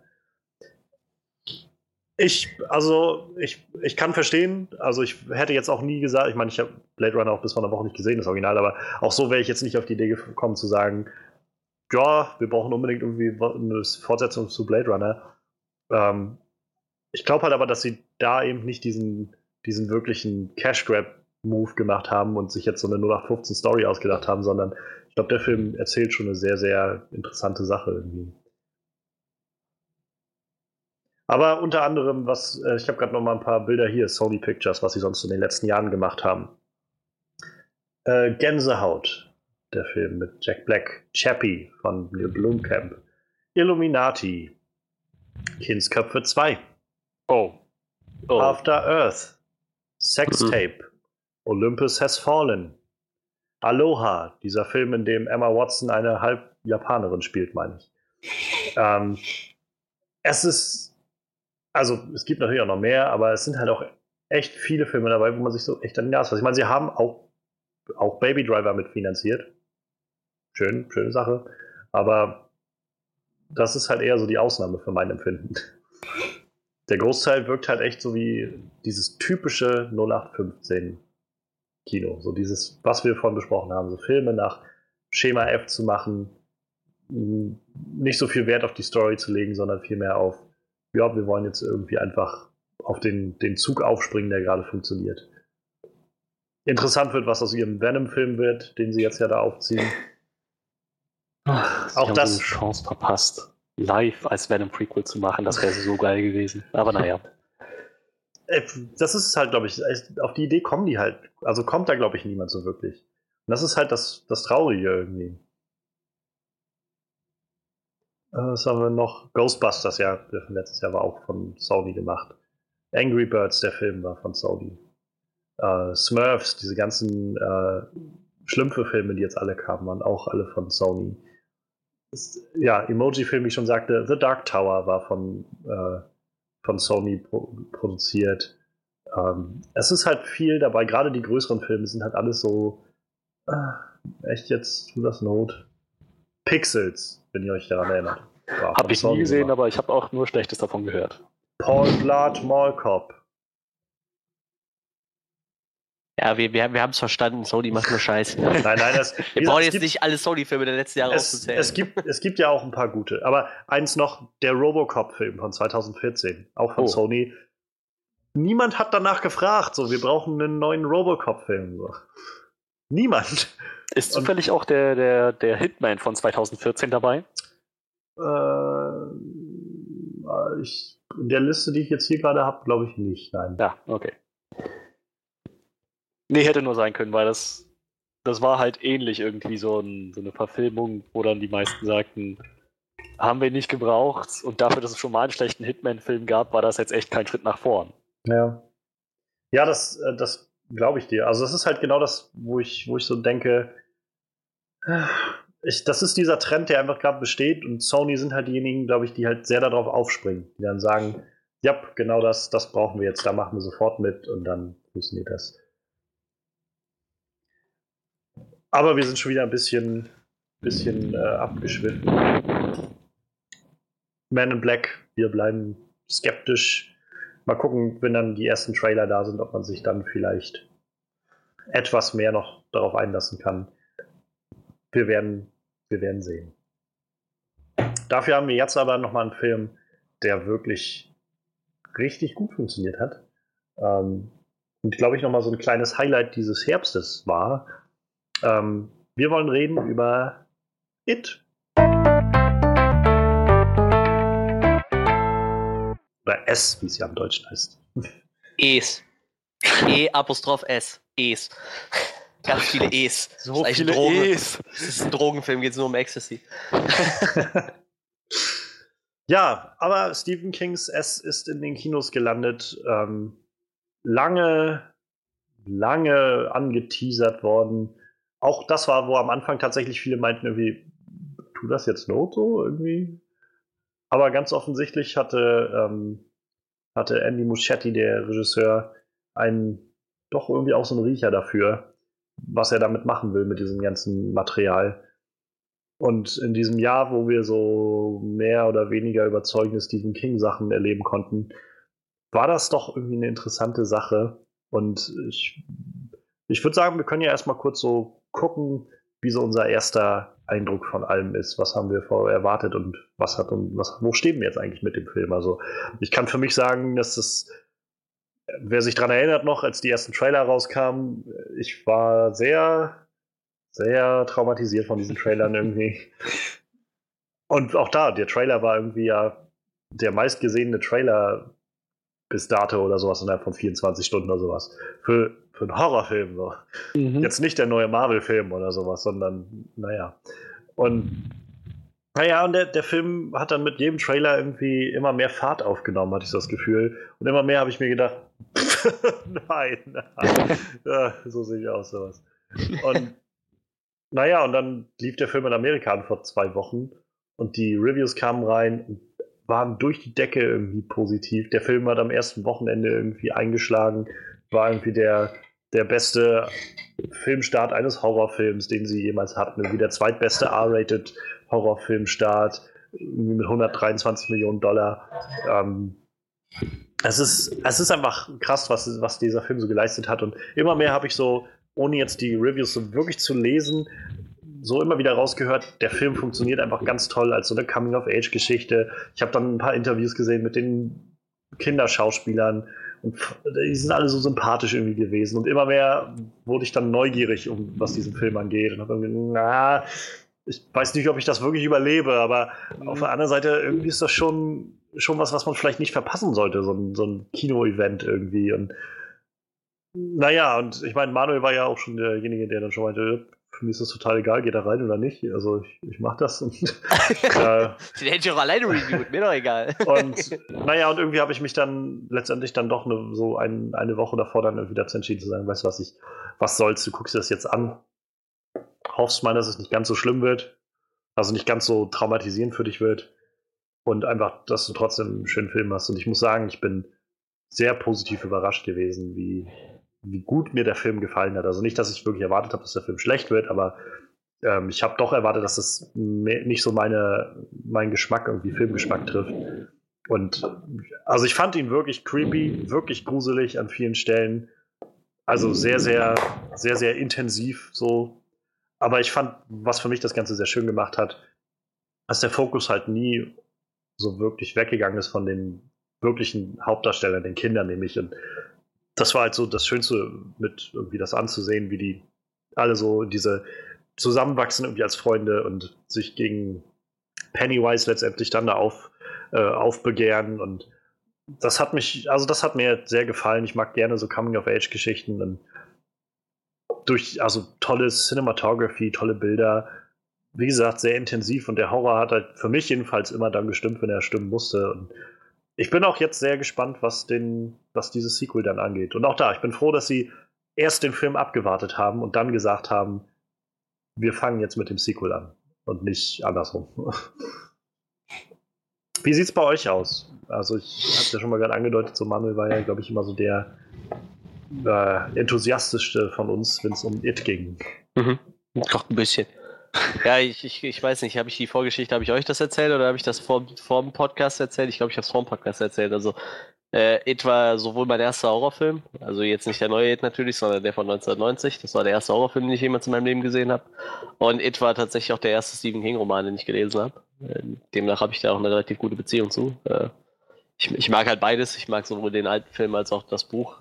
Dementsprechend hoch war natürlich meine Erwartung, aber dementsprechend hoch war halt auch die Vorfreude so, ne? Ich meine, äh, A ist der alte Film nicht gut gealtert und es war halt nur ein Fernsehfilm, muss man halt mal so sehen, ne? Also der ist halt kein Meisterwerk. Optisch nicht und schauspielerisch waren auch so ein paar Nulpen dabei. Wie gesagt, der, ja, heute gucke ich mir ihn auch nicht mehr so gerne an. Früher halt natürlich total gerne. Und äh, dann kam, ich glaube, das erste Casting für, für Pennywise, der Film stand ja schon ein bisschen länger im Raum, war damals noch Will Poulter. Po Polter, genau, so hieß der. Äh, der Mann mit den abgefahrenen Augenbrauen. Den, den, hätte ich auch echt gerne, muss ich sagen, als, als äh, Pennywise gesehen, einfach weil sein Gesicht halt auch schon stimmte so und dann. Das ist ja dann relativ schnell wieder verworfen worden. Ich glaube, danach hat er nochmal alles komplett durchgewechselt, also bis auf das Produktionsstudio. Ich glaube, der Regisseur, der war dann. Ja, ja, ursprünglich waren die Duffer Brothers äh, verpflichtet, die dann gegangen sind und dann Stranger Things gemacht haben. Ja. Aber ich muss sagen, äh, ich finde, äh, das die hätten auch beides machen können, wahrscheinlich so. Also ich finde irgendwie so, It hat so ein bisschen Charme von Stranger. Pff, genau, ihr wisst, was ich meine. von dieser einen Serie auf Netflix, dessen Namen ich nicht mehr aussprechen kann. ja, auf jeden Fall. Ähm, ja, und irgendwann kam dann halt äh, das Casting von, von, von Bill Skarsgård. Skarsgård. Toller Nachname. Skarsgård. Skarsgård. ähm, den kann ich halt eigentlich, ich kann mich gar nicht daran erinnern, ob ich von ihm was gesehen habe. Ich kenne halt seinen Vater und seinen Bruder so. Sein Bruder war halt in Tarzan eine ziemliche Nulpe so irgendwie. ich weiß nicht, ob das unbedingt an ihm lag, aber so der Film war halt an sich halt echt grottig so. Aber ich guck gerade mal, also ich glaube, ich habe von ihm nichts gesehen. Ja, noch cool habe ich nicht gesehen. Aber ich habe ich hab ihn in Atomic Blonde gesehen halt. Ich, hab, ich glaube, das war auch das erste Mal, dass er mir aufgefallen ist. Echt? Wen hat er da gespielt? Den den Informanten da, den sie hatten. Merkel. Den Merkel, Merkel, genau hieß der. Hm, Merkel hat er sich. Merkel, Merkel, Merkel. Nee, keine Erinnerung. Aber schön, dass er dabei war. das war der, der diese ganze Schirmnummer nachher organisiert hatte. wo sie dann da durch, durch Berlin gegangen sind und er dann irgendwie zu seinen Leuten meinte, jetzt die Schirme und dann haben sie alle ihre Schirme hochgenommen. Ah, der hat, der hat glaube ich, vielleicht eine zu kleine Rolle gespielt in meinen Augen, dass ich mir den merken konnte. Aber wie gesagt, schön, dass er dabei war. ja, und dann, äh, gut, wenn ich den Schauspieler nicht kenne, ähm, man hat ja so, dadurch, dass ich halt sowohl das Buch gelesen habe als auch den alten Film kenne, hatte ich halt so mein, mein Bild von S natürlich, das war natürlich geprägt durch Tim Curry und dann habe ich mir halt so den Schauspieler einfach mal angeguckt, so optisch angeguckt tatsächlich und äh, ja, habe mir dann gedacht, das, das, das passt schon ziemlich gut so. Und da habe ich mich dann doch gefreut. Ich war zwar ein bisschen traurig, dass sie den Will Porter nicht genommen haben, aber wie gesagt, äh, das war ja eher, so, so eine Optikfrage, ne? Man, man, wie gesagt, hm. man hat ja schon so sein, seine Wunschvorstellungen. Ich kann mich erinnern, dass es damals auch, als die ersten Bilder kamen, so ein bisschen Backslash gab, so von wegen, das soll der neue Pennywise sein, so, das sieht ja voll lächerlich aus und so. Und naja, und dann ich, halt, als der Trailer kam, der erste. Ja, aber ich muss tatsächlich sagen, auch jetzt so nach dem Film finde ich sein Outfit echt immer noch so sehr, sehr merkwürdig irgendwie. Ist halt so, so, so, so, so oldschool-clownig, aber wie gesagt, ich, ich finde halt so dieses Design von, von Pennywise aus dem alten S-Film da doch schon ein Tick besser. So. Hat mir besser gefallen. Äh, ist ja auch egal, andere Sache. Ähm, kommen wir dann später zu. Oh, der heißt mit zweiten Namen Günther, wie traurig. Bill, Bill Günther Skarsgård. Schön. Ähm, ja, und dann äh, kamen halt die ersten Kritiken und äh, der erste kam mir die ersten Trailer ja, ich war sehr gehypt. Irgendwann kam dann halt auch mal dieser, wir können hier alle, hier unten können wir alle fliegen, Georgie-Satz. Oh Gott. Der im Film, glaube ich, nachher gar nicht vorkam, ne? Auf jeden Fall an der Stelle nicht mehr. Ich glaube, der kam gar nicht vor, ne? Ich glaube, nee, war das ja davor. No, no, er, hat, er hat einige Male gesagt, so von wegen, dann kannst du auch fliegen und so. Mhm. Aber, aber diesen einen Satz, hier unten können wir alle fliegen, Georgie, den er im Gullideckel sagt, der kam nicht vor im Film. Nee, ich glaube nicht. Da habe ich, ich nämlich drauf nicht. gewartet die ganze Zeit so, weil das ist halt so, das ist so der Tim Curry-Satz irgendwie, weißt du so? Den hat halt Tim Curry total geprägt, diesen Satz. Ähm, der, der hat mir dann ein bisschen gefehlt. Aber der kam halt im Trailer und ich dachte so, oh geil, da ich so ein bisschen Gänsehaut und wie gesagt, sein, so sein Gesicht war halt optisch total genial und dann diese Szene, wo er aus dem Wasser rennt und so. Oh. Erinnere mich nicht.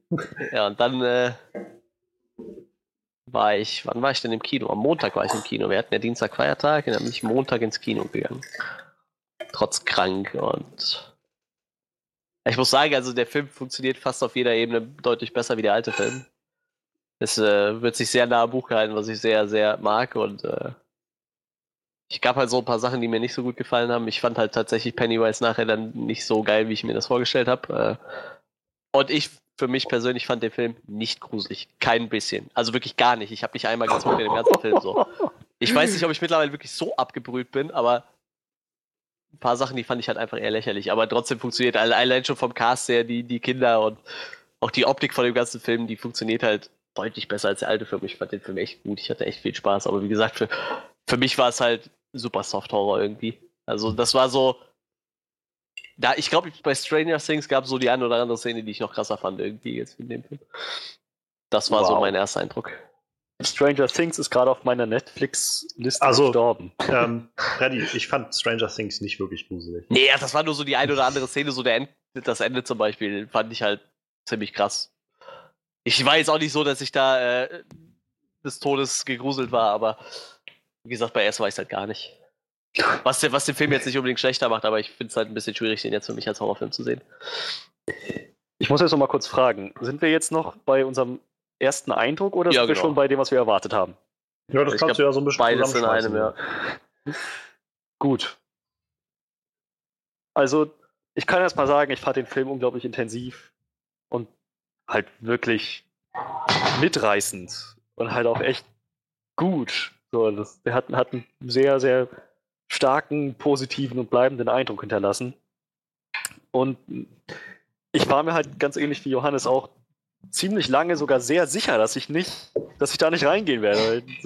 Dieser, dieser Trailer ist halt echt einer der besten Trailer, die ich je gesehen habe. So, auch im Vorfeld, bevor ich den Film gesehen habe, dachte ich so immer wieder, wenn ich den Trailer gesehen habe, dachte ich, meine Güte, ist das gut gemacht.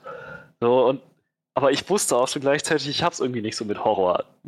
So, dann dachte ich so, ein, ein Film ist wahrscheinlich nicht irgendwie wochenlang schlaflose Nächte wert. So, das, das würde ich nicht machen. naja, und dann letzten Endes ähm, habe ich mich doch noch dazu aufgerafft, weil ich dachte, ha, ich habe eine Lösung gefunden. Ich werde mir einfach eine detaillierte Zusammenfassung des Plots durchlesen, wo halt alles, was im Plot passiert, jede Szene im Film einmal sozusagen ausgeschrieben nacherzählt wird, damit mich nichts mehr kalt erwischen kann. Und da dachte ich, ich habe so eine Zusammenfassung gefunden. Gar nicht mal eine Zusammenfassung, halt wirklich eine Nacherzählung. Ich dachte, ich habe so eine Nacherzählung gefunden, äh, bin dann so in den Film gegangen, ja, geil. Ich weiß ganz genau, was wann passiert. Ähm, mich wird hier nichts mehr überraschen können. Das war dann Pustekuchen. Letzten Endes konnte ich 50% der Scares vorhersagen. Die anderen 50% haben mich fertig gemacht. Das, ich meine, einerseits hat das natürlich die, die Filmerfahrung für mich intensiver gemacht. Andererseits denke ich, nächstes Mal lese ich mir am besten fünf Nacherzählungen durch, damit ich damit Überschneidungen und, und eventuelle Ergänzungen noch herausgefunden werden können. Davon ab, super, super Film. Dann lass uns doch gleich mal da rein abtauchen, was uns wirklich gut gefallen hat an dem Ganzen. Also, ich, also zum einen muss ich sagen, allein, dass ich mir diesen Film angeguckt habe, gibt mir schon mal ein gutes Gefühl, weil ich so, so ein kleines bisschen stolz auf mich bin. Mich ich sagen, dieser Sache, einen kleinen Applaus wert. Mich dieser Sache gestellt zu haben. ähm, ich, also ich, ich kann auch noch nicht so ganz nachvollziehen, wie du gar nichts davon gruselig fandest, Manuel, aber wahrscheinlich bist du auch in anderen Sphären als wir, was sowas angeht. Ich kann, ich finde, das ist für mich schon mal eine Sache, die sehr positiv hervorzuheben ist, weil ich habe auch, also klar, irgendwie bei dem Horrorfilm damit gerechnet. Ich war zwar jetzt nicht so traumatisiert oder so, wie ich es erwartet habe. Ich glaube, das war so ein bisschen dieses Angst vor der Angst selbst haben, also Angst davor haben, dass ich Angst haben könnte, was, was, mich, was ich sehr gruselig fand im Vorfeld. Aber auch so waren echt viele Szenen, wie du schon meintest, Freddy. das, das hätte ich gerne ausgeschnitten als Audioclip. Angst haben vor dem Angst haben, das fand ich gruselig. was, ist das, was ist das denn für ein? Das ist total geil. Kann ich dir fertig machen. Aber jetzt verstehst du, was ich meine. So, ich habe halt im Vorfeld einfach, glaube ich, so, so hohe Erwartungen, sag ich mal, irgendwie daran gelegt, wie sehr mich das traumatisieren wird. Also quasi die Angst davor gehabt, dass ich dann an diesem, wenn ich das schaue, traumatisiert werde davon. Mhm. Das war halt, glaube ich, noch der größte Hügel, über den ich irgendwie rüber musste, davor diese Überwindung. Weißt du, was der erste Moment war, wo ich echt äh, stutzig war, ob der Film wirklich, ob der mich auch wirklich äh, schockieren kann? Als ja. du geschrieben hast, ich konnte mir den gut angucken, ich glaube, da wird mich nichts von verfolgen. Und ich dachte so, okay, das scheint ja echt soft zu sein. So. Ich bin enttäuscht. nee, aber so also, was ich sagen will, ist, ähm, für mich, wie du schon meintest, Freddy, waren diese Scares, die halt da waren, äh, super gut platziert und so, für mich viele jedenfalls, so intensiv, dass es halt dieses Kinoerlebnis nochmal unglaublich befeuert hat. Also, ähm, ich, wenn ich so nur kurz zurückdenke, sind die ersten Sachen, die mir sofort in den Kopf kommen, ist, wenn sie alle in der Garage sind und sich diese Dia-Fotos angucken und irgendwie dann das alles oh, umschmeißen und er letztendlich auf. dann aus diesem großen Bildschirm rauskommt. Nein. Das hat mich ziemlich abgefuckt.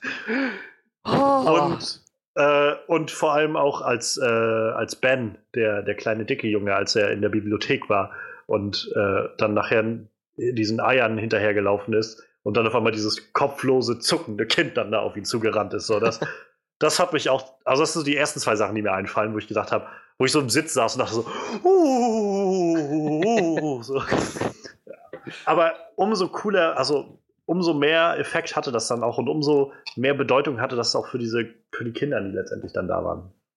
Die geilste, die einzige Szene, wo ich so dachte, so, okay, die war richtig geil, war, wo Beverly ihren Vater umhaut und sich dann rumdreht und der Clown sie so am Hals packt, also. Da, ja, das, Ey, das, auch, das, ja, das, das kam jetzt unerwartet, ja. so, da habe ich jetzt auch nicht mitgerechnet. So. Ich meine, das, das haben wir im Trailer so gesehen, ich ja. hab, das habe ich mir schon gedacht, dass, dass er da gleich auftaucht, aber ja, halt so der Film spielt halt genau damit so irgendwie. Du weißt Jump nicht, was hinter dir passiert. Dreh dich um und du wirst von einem Horrorclown gepackt. Alter. Ja, aber das, das Problem ist halt, wenn du das einmal gesehen hast, so du weißt, okay, dem passiert jetzt nach und nach alles Scheiße so, dann bist du halt drauf vorbereitet irgendwie, weißt du so? Und zum Beispiel diese Bibliotheksszene, so die gab's halt alles in den alten Filmen schon mal, deshalb äh, natürlich nicht so, aber irgendwie ich, ich war halt naja, viel zu vorbereitet auf alles, weil ich halt alles schon mal gesehen habe irgendwo. Also Nicht in der Form, aber man kennt es halt irgendwie. Für mich war halt so dieses, klar wusste ich, dass jetzt irgendwas passieren wird, aber das hat halt irgendwie nicht das gemindert, was da passiert ist für mich. Und, äh, zum Beispiel, also ich wahrscheinlich ich mich, überhole ich mich gerade so ein bisschen, aber ähm, was du gerade meintest, die Szene in, in, dem Bad, wo er dann hinter ihr steht, so, ich finde, das haben, das war nicht nur halt ein guter Scare, so das zeigt halt irgendwie, wie gut Andy Muschietti irgendwie als Regisseur funktioniert hat bei dem Ganzen, weil der so clever das inszeniert hat. Dieser, also klar, die, ich kannte die Szene auch aus dem Trailer und eigentlich so nachdem die dann war, habe ich gedacht, stimmt, das war diese Szene so. Aber diese Szene war einfach so gut inszeniert, dass mein Fokus so sehr auf Beverly und ihrem Vater lag, dass ich das halt wieder alles völlig ausgeblendet habe, dass mhm. da ja auch noch, naja, Pennywise umherläuft. Und als sie sich dann halt umgedreht hat, hat mich das echt erwischt. So, das war echt wow, scheiße. So. Mhm. Das muss so schön sein für Manuel gerade, als ob so, so zwei Noobs sich den ersten Horrorfilm ja, angeguckt ja. haben. oh, oh, scheiße, oh mein Gott, war das krass. Und ich denke mir so, aha, okay. Das Einzige, das war halt total geil. So, meine Freundin saß halt neben mir und die hatte halt so die ganze Zeit meine Hand in der Hand und ich habe halt immer so gemerkt, so, so, wie weiß ich, wie so irgendwer zudrückt, so. und ich dachte mir so, okay, ich glaube, ich hätte mich jetzt erschrecken sollen. So. Aber meine Freundin kam dann irgendwann auch raus und sagt so, ja, ich habe mich zwei, dreimal erschreckt, aber irgendwie schockiert mich das jetzt auch nicht mehr so. Ich denke mir jetzt auch so, pff. So, zum Beispiel, ich habe, also als Beispiel, ich habe halt Annabelle 2 jetzt gesehen, so, und musste halt danach so im Dunkeln noch von einer Freundin aus Limburg bis nach Hause fahren, so. Und ich gucke halt die ganze Zeit immer in den Spiegel, weil ich immer so denke, irgendwann sitzt so eine abgefuckte Puppe auf meinem, auf meinem Rücksitz und guckt einfach durch den Rückspiegel mich an, so. Und das fand ich halt irgendwie zehnmal creepier als irgendwie so S halt irgendwie, weißt du? So. Und ich habe halt auch scheinbar irgendwie keinen Respekt mehr vor Clowns, weil irgendwie fand ich, den, fand ich nicht gruselig so. Wenn du welche auf der Straße triffst, dann spuckst du ihnen ins Gesicht. du Ey, bist ich bin nichts Clown. für mich. Ab. Also ich weiß, ich habe gelesen, Stephen King hat wohl, ähm, nachdem er den ersten, also die fertige Version des Films gesehen hat, im Vorfeld, bevor der rauskam, äh, hat er dann an äh, Andy Muschietti und seine Frau, die die Produzentin war, eine Mail geschrieben, wo er halt meinte, also super Ding und so fand er super. Und gerade weil sie halt wohl mit diesen Kindheitsängsten einige Dinge anders gemacht haben als im Buch. Mhm. Ähm, ja, das stimmt. Und er meinte gerade die, diese ganze Nummer mit der, mit dieser gruseligen Frau, die Stanley immer gesehen hat, mhm. ähm, mit dieser Flöte und so, das fand er so creepy. Also das war, wo Stephen King meinte, das hat, das hat mir echt Angst gemacht so. Und das habt ihr echt super hingekriegt so. Ja, ein paar Sachen haben sie halt übernommen aus dem Buch, zum Beispiel diesen Leprakranken halt, ne? Aber das Schöne ist, die haben halt, so, die haben ja immer Ängste, die auch irgendwie zum Charakter passen. So. Ich Ja. meine, der, der die ganze Zeit Tabletten nimmt, weil er Angst hat, dass er krank wird, sieht halt einen Leprakranken so, der ihn verfolgt. Und Mhm. sie haben halt andere Sachen genommen wie Buch, aber trotzdem immer so den Charakter von den Leuten halt irgendwie eingefangen. Das fand ich total gut. Also du hast halt immer so das Gefühl, wirklich die Ängste, die passen auch zu den, zu den Leuten irgendwie. Oh ja. Das, das fand ich halt echt cool.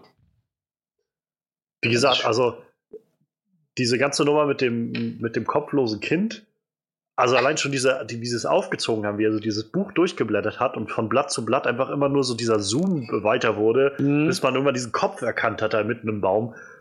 Und dann halt der Ballon durchfliegt und er einfach mal dieses Ei da sieht und so. Das war alles so, wo ich gedacht habe, Alter, das ist. Ah. Das ist echt heftig so. Möchtet ihr auch noch was beitragen, bevor ich jetzt so, die ganze so, Zeit weiterrede? ja, okay, ähm, Ja, äh, du hast jetzt zu dem Cast noch so gar nichts gesagt, ne? Also so, ich fand halt, ich hatte halt wieder dieses Stranger Things Gefühl, so, du hast halt gemerkt, so dieses ganze Kindercast, und das sind ja mittlerweile alles nicht mehr ganz kleine Kinder, also ich weiß nicht, wie alt sind die alle, so zwischen 12 und 14 tippe ich jetzt mal. ja, Und ich auch. du hast halt so das Gefühl, das waren wirklich so einfach dicke Freunde irgendwie. Also nicht nur im Film, sondern ich glaube auch außerhalb so. Ich glaube, das ist mit Kindern immer Ja. ein bisschen einfacher. Ich glaube, die verstehen sich immer relativ schnell, relativ gut. Mhm. Und äh, ich hatte halt das Gefühl, dass die Chemie so stimmt und dadurch wird dieses halt alles irgendwie viel greifbarer irgendwie. Ne? Du hast halt wirklich so das Gefühl, das sind alles nur die letzten Loser, aber zusammen haben die echt eine geile Zeit und viel Spaß. Das, ich finde das total gut. Also das hat mir richtig gut gefallen. Ich habe es halt auch erwartet und vor allem dann haben sie noch einen von, von Stranger Things gecastet. Und, Mhm. äh, Finn Wolfhard. ja, ja. Als Richie. Richie, ja, ja, genau. Und äh, ja, das fand ich schon cool. Auch, dass er halt, die haben halt eins zu eins auch die Schwächen von den Leuten eigentlich übernommen. So, ne? Ich glaube, das wäre aber auch ein zu krasser Bruch gewesen, wenn sie das nicht gemacht hätten. Ich hatte ein bisschen Sorge. Ich habe im Trailer den, den Bill nicht einmal richtig stottern hören. So. Da habe ich mich halt gefragt, ob der vielleicht überhaupt nicht stottert oder eine andere Sprachbarriere hat. So. Aber das, das haben sie ja dann doch echt alles schön eingefangen. So. Das wusste ich zum Beispiel nicht. Das hat mich so ein bisschen. Also ich habe nicht damit gerechnet, als ich dann, als er angefangen hat zu reden, in den ersten ist Szenen. statt, ja, das ist Ja. es halt. Also, im, wie gesagt, ich habe ja äh, Vorkenntnisse, aber im Trailer habe ich mir auch gedacht, so, der stottert nochmal. Wieso stottert der denn nicht so? Weil ich, es war halt keine Szene dabei, wo er so viel geredet hat, dass Ja. man es hätte hören können. Ne? Das war halt ziemlich cool. Ich glaube, das ist für so einen Schauspieler auch ziemlich schwierig, das zu spielen, wenn, wenn man nicht selber stottert. Wo du das gerade ansprichst, so mit also Schauspiel und auch irgendwie die Chemie der Schauspieler, ich fand halt äh, generell, also durch die Bank weg, ich weiß nicht, wie sie so großartig casten konnten. Ähm, jeder dieser einzelnen Charaktere war so cool gemacht und so cool rübergebracht. Ähm, Im Nachhinein fiel mir auf, als ich es jetzt gelesen hatte, der von Stanley, der Schauspieler, also von dem jüdischen Jungen, Hm? das ist der Schauspieler, der in Guardians of the Galaxy 1 und 2 immer den jungen Peter Quill gespielt hat. Ach, krass. Lustig. Das Und- ich auch heraushebenswert, neben dem Kern, äh, was ist es, Septet oder so, sieben Leute, glaube ich.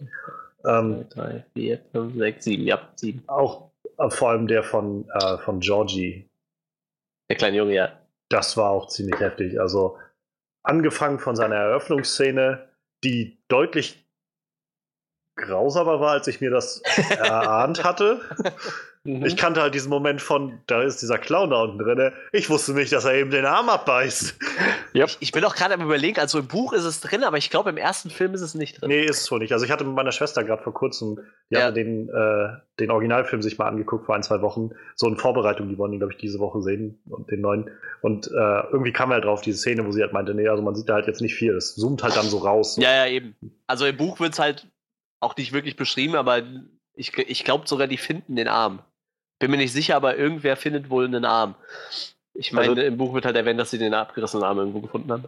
Ich habe den ersten Film nicht gesehen, aber ich habe gehört, dass Pennywise ihm da wohl den Arm abreißt und ihn dann halt verbluten lässt. Nee, das siehst du in dem Film nicht. Der Film, der war damals schon ab 16 und damals war die noch ziemlich krass. Also wirklich, wirklich äh, krass war die Szene da nicht so. Okay. Also in dem Film war es nicht so krass. Da war es wirklich relativ soft gelöst. Da waren ein paar andere bisschen fiese Sachen dabei. Zum Beispiel die Badezimmer-Szene mit, mit äh, Beverly, die gab es da halt auch. Hm. Diese, wo das Blut unten rauskommt. Ja. Aber auch nicht so krass wie in dem Film. Also die fand ich echt cool gemacht. So, wie, wie gesagt, wie, wieder nicht gruselig irgendwie, aber, aber geil Visuell gemacht mit den. Haaren, die so rauskamen und dann dieses ganze Blut, was dir ins Gesicht schießt. So, das, das war schon krass. Was für ein visuell krasser Film. der- Mhm. Also, Ja.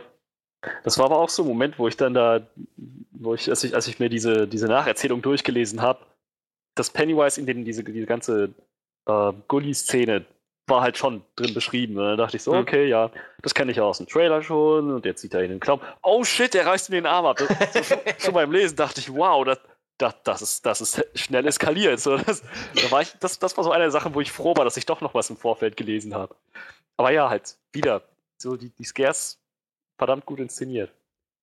Ja, also allein dieser Moment halt, wie ich dann, also es war halt, wo ich gedacht, ich meine, ich wusste ja auch, was ich mich so einigermaßen einlasse irgendwie, aber trotzdem, so als ich diese Szene dann so wirklich Fahrt aufnahm und auf einmal halt er ihm so dieses Maul aufreißt und den Arm abbeißt und dann halt auf einmal dieses, also mir so bewusst wurde, da ist jetzt gerade irgendwie ein fünfjähriges Kind oder so, dem gerade der Arm fehlt und was irgendwie um Hilfe schreit und da jetzt gerade runtergezogen und gefressen wird, wo ich schon das, das war das erste Mal, also nach knapp zehn Minuten im Film, also wo ich gedacht habe, Stephen King, du altes Arschloch. du krankes Schwein. So, das, das denke ich, also habe ich während des Films öfters mal gedacht. So, je immer, je bekloppter irgendwie die ganzen Leute in der Stadt wurden oder so, oder keine Ahnung, dann natürlich musste irgendwie Beverlys Vater dann auch noch pädophil sein oder halt sie missbrauchen. Und dieser, dieser Apotheker da hat er wohl auch irgendwie so eine Schwäche für. Der, ja, der, der, der, hat, der hat's halt irgendwie mit sowas, ne? Das, ist ja, das wird ja die ganze Zeit darüber diskutiert, dass diese eine Szene nicht verfilmt wurde, aber ja. ganz im Ernst, die, die ist halt auch schon echt krass so. Ich meine, die will in dem Buch tatsächlich irgendwie was ausdrücken, so irgendwie dieses Zusammenhaltsgefühl, aber müssen alle mit Beverly schlafen? Ich meine, die sind alle zwischen 12 und 14 oder so, also Ich denke, genau das schon ist der Punkt. sehr absurd halt, ne? Also ich, ich hatte gelesen gehabt, jetzt nachdem ich dann den Film gesehen hatte, ich dann online was über den Film gelesen, wo halt auch immer wieder aufkam, diese eine Fe Szene war nicht drin und so. Ja. Ich dann erstmal gelesen habe, was für eine Szene das war. Für alle, die es halt nicht wissen, ähm, es gibt im Buch eine Szene, in der äh, gegen Ende dieser Kindheitsgeschichte, wo sie dann äh, Pennywise besiegt haben, äh, alle auf dem Weg raus sind aus den, aus den Kanälen da unten, sich aber scheinbar irgendwie verlaufen und letztendlich Beverly auf die Idee kommt, sie sollten einfach irgendwie alle miteinander schlafen und es gibt dann so eine Art Kinderorgie oder so. Vor allem das Lustige ist halt, A, finden die nicht raus vorher aus der Kanalisation. Also die finden wirklich erst danach raus, Ja, ja. warum auch immer. Und es wird halt sehr detailliert beschrieben, was passiert. Also das ist schon ein bisschen. Also, wie gesagt, Steve- also Stephen King ist schon ein bisschen absurd in manchen Sachen. Stephen King hatte wohl und auch sein, sein äh, Verleger hatten wohl immer wieder darauf hingewiesen, dass es halt bei dieser Szene vor allem um diesen Übergang der Kinder in das in das so Jugendalter irgendwie geht, Ja, dass, ja, das, klar. dass das damit so ausgedrückt werden soll. Kann man das nicht auch anders machen? Wahrscheinlich. Wie gesagt, es ist halt. Er hat, Ja, halt, er hat halt Stephen King, öfter also so, ja, meine, ja, er hat öfter so Dinge.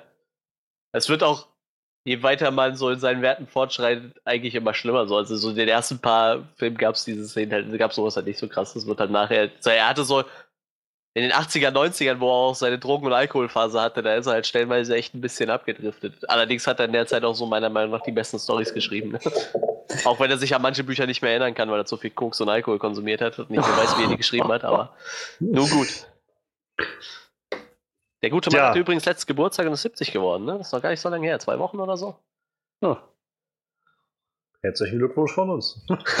Auch wenn du es niemals hören wirst. Ich hoffe, er kommt noch mal auf eine Buchmesse nach Deutschland. Das wäre echt ein Das wäre Traum. tatsächlich cool, ja. Aber ja, also ich meine, diese Szene haben sie jetzt nicht reingepackt, ähm, wo ich auch ganz froh drüber bin. Ich glaube, das hätte nicht gut in den Film gepasst, so wie wir ihn gesehen haben. Ähm, aber was halt funktioniert hat, wie wir es schon jetzt auch mal hatten, war halt so diese, diese Chemie zwischen den Leuten und äh, halt, also ich, mich, mir, äh, weiß nicht, erwärmt das halt immer so das Herz, sowas mit anzusehen, diesen Coming-of-Age-Geschichten, wie halt so eine Gruppe von irgendwie so Außenseiterkindern zusammenschweißt zu solchen, zu so einer Gruppe wirklich, also halt der Losers Club, der da dann so zusammenkommt und ich fand das wirklich ganz, ganz toll. Also auch diese Szene, wo sie dann irgendwie Beverly nachher eingeladen hatten und alle zusammen irgendwie baden waren an dem See. Das, das war echt, echt wirklich schön. Das war wirklich, wo ich gedacht habe, so funktioniert das. So, so glaube ich jetzt gerade, dass diese Charaktere alle sich wirklich nahestehen, dass sie, dass sich halt eine Gruppe von Freunden geworden sind. Und dazu halt noch so diese, diese Kleinigkeiten rein mit Ben, der irgendwie als neuer Schüler dann da war und das so auch diesen Stempel drauf hatte als der neue. Oder halt ähm, mit, mit Bill, der irgendwie immer noch was für Beverly empfunden hat. So. Das war alles, wo ich gedacht habe, es stimmt hier einfach gerade alles irgendwie mit, diesem, mit dieser Kerngruppe von, von Kindern. Das stimmt allerdings. Und äh, Hut ab, nicht, man dann sollte nicht nur die Gruppe erwähnen. Also der, der den, wie hieß er, der Böse, wie hieß er nochmal? Bill Skarsgård? Oder was Nein, nein, nein, der, der böse Junge. Ach so, ähm, Henry war das, glaube Ja. ich. Hen Ja. Henry Bowers, oder? Hieß der so? Hm. Ja, Henry Bowers, genau. Oh ja, Also, meine Fresse.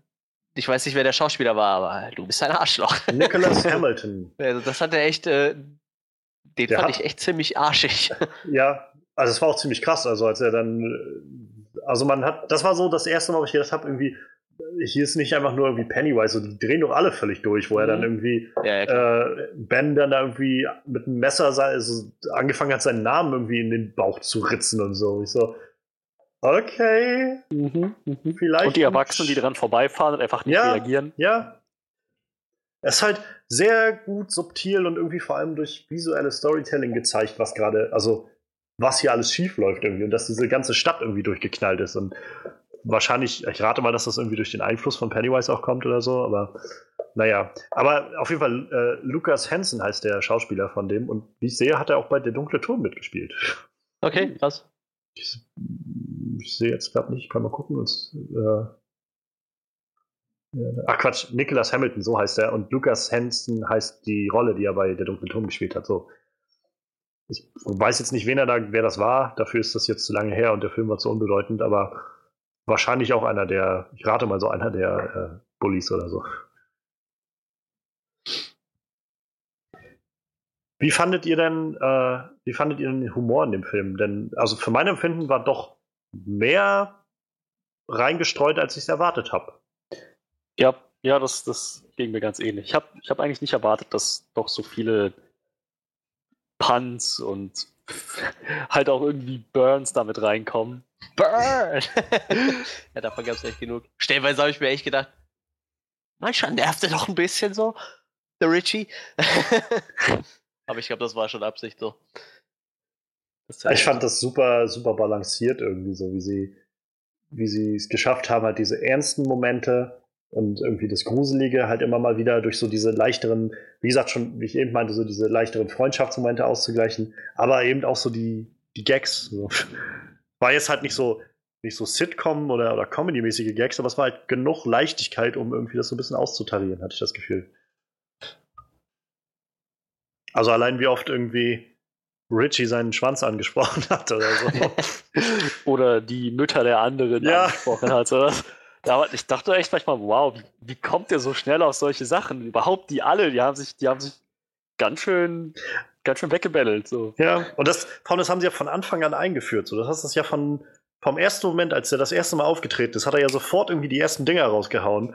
So, wo ich, wo ich irgendwie dachte, wow, okay, ich wusste nicht, dass wir sowas erwarten können, aber cool. Also, und es hat halt funktioniert. Es war halt so super gut aufgearbeitet, was für Charaktere diese einzelnen Kids sind und dass sie halt auch alle sehr, sehr unterschiedlich sind.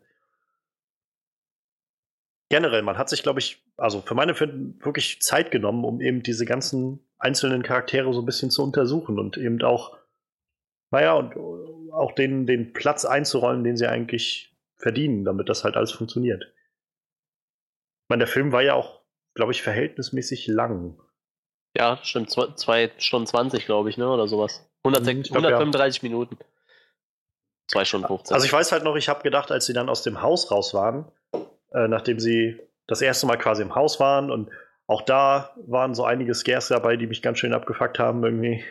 Äh, vor allem gerade zum Schluss dann nachher, wie, wie sie dann irgendwie alle in dieser Küche waren und Pennywise dann auf sie zugekommen ist und Beverly Mhm. ihm dann diese Stange durch den Kopf haut und man so langsam sieht, wie irgendwie so sein, sein, sein Kostüm sozusagen einfach beschädigt wird und irgendwie die Augen hängen falsch und dieser Mund guckt so, seine, seine Reißzähne im Mund guckt an der Seite raus und so. Das, war schon ziemlich abgefuckt. Und naja, und nachdem sie dann halt raus waren, habe ich so gedacht, normaler Film könnte jetzt auch hier vorbei sein, gerade so.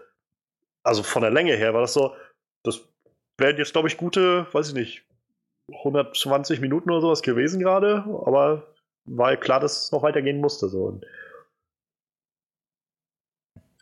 wunderbar. Will von euch keiner was zu Bill Skarsgård sagen? Oh, ja, doch, doch, das, das, das mache ich gerne. Ich fand seine Performance war echt sehr, sehr gut. So, ich habe noch Interviews mit ihm gesehen im Nachhinein, wo er halt meinte, dass er für die Rolle halt irgendwie schon so mehr oder weniger prädestiniert war. So, er hat, er hat halt sein dämonisches Lächeln, das er irgendwie seit Ewigkeiten schon drauf hat und nie, einfach nie gedacht hat, dass er das jemals brauchen würde. Mm. Und Hast du das mit den Augen auch gelesen? Genau, ja, genau. so, wo, wo halt Muschetti erst dachte, er muss Hunderttausende von Dollar ausgeben, um diese Augen animieren zu lassen, die in zwei verschiedene Richtungen gucken. Wo er dann meinte, nee, nee, nee, das, das, das kann ich so.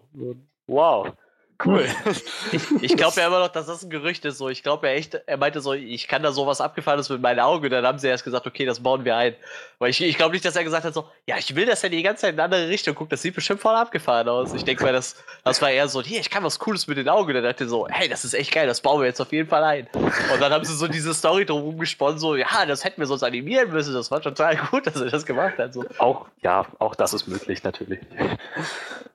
Aber ja, so das, und insgesamt halt, so als, als Pennywise hat er sehr, sehr überzeugend gespielt. So, er hat sich da wirklich.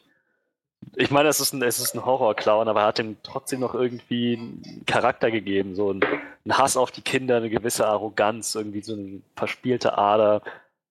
Er hat das, ich fand seine Performance halt echt gut. So, und ich glaube, das wird auch sehr oft gelobt. So. Kann ich mich nur anschließen. Also ich fand auch alles, was sie, was man irgendwie, für mich jedenfalls auch, was man so am Anfang denken konnte von, sieht jetzt ein bisschen lächerlich aus oder sowas. Das habe ich ja schon während des, während der Trailer quasi so verloren, dieses Gefühl. Aber im Film, seit seinem, sein allererstes Auftreten schon, wie er dann da im, im äh, Abfluss da sitzt und halt mit Georgie redet, das war schon so intensiv und so, ja, irgendwie, also so, so furchteinflößend, einfach nur ohne, dass er, ohne dass er eben schon den Arm abgerissen hätte oder so. Einfach die Art und Weise, wie er mit ihm geredet hat und so ab und an mal so dieses Kichern irgendwie reinstreut und so. Und ich meine, ich habe halt bloß ein paar Szenen gesehen von, von Tim Currys Pennywise, aber ich glaube, sie haben halt schon eine gute Wahl getroffen, halt eine andere Schiene zu fahren damit. Als halt zu versuchen, irgendwie das, was Tim Curry gemacht hat, nochmal irgendwie neu zu kriegen, also so wieder aufzuleben oder sowas, sondern zu sagen, nee, wir schaffen uns jetzt irgendwie so diesen eigen, eigenen Clown irgendwie daraus. Das fand ich unglaublich intensiv und unglaublich gut gemacht und ähm, das ja, riss nicht ab. Also ich meine, über den Film hinweg, jedes Mal, wenn er aufgetaucht ist, was ich übrigens auch ziemlich cool fand, dass er halt schon immer wieder regelmäßig über den Film aufgetaucht ist und dass jeder dieser Kinder irgendwie Kontakt mit ihm hatte und sie dann irgendwie zusammengekommen sind. So, es war halt nicht so wie, wir sehen das am Anfang und dann haben wir irgendwie so 20 Minuten Ruhe und dann kommt das wieder auf, nachdem die Kinder sich alle kennengelernt haben oder so, sondern es war so stetig immer so, eine, so ein Faktor, der auf alle eingewirkt hat. Fand ich sehr, sehr gut gemacht. Ja. Ähm, und ja, bis zum Schluss, also dieser, diese Schlussszene, wie er nachher äh, generell eine meiner Lieblingsszenen aus dem ganzen Film, wie er halt Bill dann im Arm hat und, und ihn festhält und sagt halt so zu den anderen sagt, von ihr könnt, äh, ihr könnt alle abhauen so ungefähr und lasst ihn einfach hier und äh, er bleibt einfach bei mir und äh, das ist so intensiv, so furchteinflößend. Und naja, und halt Richie war dann das Beste yep. einfach. Also wie er dann halt angefangen hat zu fragen, ich hab's dir gesagt, Bill, ich hab's dir gesagt, du hast mich, Du hast mich ins Gesicht geschlagen, hast mich hier in diese Scheiße runtergezogen und so. Ich musste Schmiere stehen und was weiß ich und so. Und jetzt muss ich auch noch diesen scheiß Clown umnieten. so, so genial gemacht. Und yep. auch da kann ich halt nur wieder sagen, großes Lob an Andy Muschietti, was der da halt aus diesem Film rausgeholt hat, wie das inszeniert ist. Das ist so, so, so mitreißend gewesen, so cool. Jeder dieser Charaktere kam so gut raus und es ist einfach super. Also auch ich meine, die Story, dafür muss man wahrscheinlich auch einfach Stephen King mal loben. So. Ich meine, generell die Story ist ziemlich coole Geschichte irgendwie, die man sich da ausgedacht hat.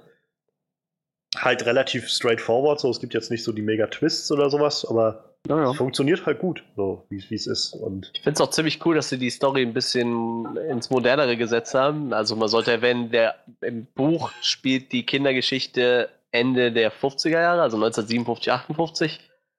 Und die Erwachsenengeschichte Mitte der 80er. Und jetzt mhm. ist es ja so, Ende der 80er die Kinder und in der Neuzeit, also in unserer Zeit ungefähr, spielt er dann die, wird dann die erwachsene Richtung spielen. Also sind wir dann so 2015, 16 rum, wo dann halt die 27 Jahre wieder rum sind. Das ist halt, ich finde es halt echt äh, ganz interessant, dass man das so in so einen modernen Kontext setzt. Ich meine, wie das Buch rauskam, war halt 1985 dann so die moderne Zeit, sage ich mal. Ja. Das Buch kam 86 raus und 85 hörte die Story auf.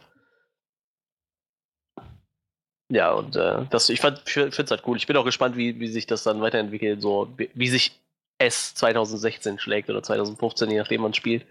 Das wird relativ interessant. Da freue ich mich schon drauf. Wir hatten im, im Kino noch einen, einen, sehr schönen Moment irgendwie, ähm, als, also generell auch nochmal Lob an den, äh, den Schauspieler von, von dem äh, Henry, von dem Bösen, als er nachher durchgeknallt ist, also als Pennywise ihn dann auch dazu überredet hat, ähm, quasi seinen Vater umzubringen. Ziemlich genial gewesen, irgendwie diese Szene, so Inszenierung ja. über. Generell, das war ja über den Film immer wieder aufgezogen. Jedes Mal, wenn irgendwo ein Fernseher im Hintergrund lief, hat man immer irgendwas gehört von Clowns sind wieder voll in oder sowas. Oder, Und geht äh, in der Kanalisation spielen. Ja, Kinder. genau, das sowas. Ist, das ist das sicherste, was ihr machen könnt. Und dann halt, naja, bei ihm halt sehr direkt irgendwie so, kill him, kill him und so. Und, naja, und nachdem er dann auch losgezogen ist und äh, dann dem Loser Club hinterhergefahren ist zu dem Haus und so. Und ähm, dann hatten sie ja die, die Schusspistole da mitgenommen. Und naja, wir hatten dann irgendwie diesen Moment im Kino, wo, wo sie dann angefangen haben, gegen Pennywise zu kämpfen und ich bloß zu Freddy meinte, so jetzt äh, kommt irgendwie, ich werde von eurer Angst und dann einfach in den Kopf geschossen wird. Und ich glaube, das hat bei Freddy was ausgelöst. Ich weiß nicht, das, diese Vorstellung war irgendwie so geil. Ich meine, es gab ja, es gab ja diese, diese Szene halt mit, ähm, mit Pennywise und, oh Gott, welcher war das, der, der am Kühlschrank angelehnt war? Ähm, ich weiß ja, ähm, das war Eddie. Eddie. Mhm. Der halt an den Kühlschrank angelehnt war, also völlig vor Angst in sich zusammengekauert, irgendwie kurz vorm Heulen und Pennywise dann halt genauso das meinte, so Angst, köstliche Angst, so halt total total gruselig halt, wo du weißt, Pennywise ernährt sich nicht nur von Fleisch, sondern halt auch von der Angst oder er lebt davon, dass seine Opfer ihn fürchten. So, dann, umso besser fand ich dann diese Vorstellung, als die mit dieser Bolzenschusspistole losgezogen sind, wie Pennywise das nochmal irgendwie durchzieht. Angst, köstlich, einfach voll der Headshot. Ich, ich, ich meine, ich war ohnehin schon ziemlich, ziemlich aufgewühlt so im Kino, ziemlich hibbelig, dadurch, dass das halt alles sehr aufregend war. Und dann halt noch diese Vorstellung, die das Ganze so völlig absurd gemacht hat. Ich hatte einerseits einen Lachflash, der irgendwie eine Viertelstunde angehalten hat, mindestens. und andererseits passierte halt auf der Leinwand so Zeug, das total verstörend und unheimlich war und schockierend. So. Und ich saß da echt und dachte so, okay, einerseits habe ich gerade ziemlich Angst. So, und andererseits komme ich aus dem Lachen nicht raus.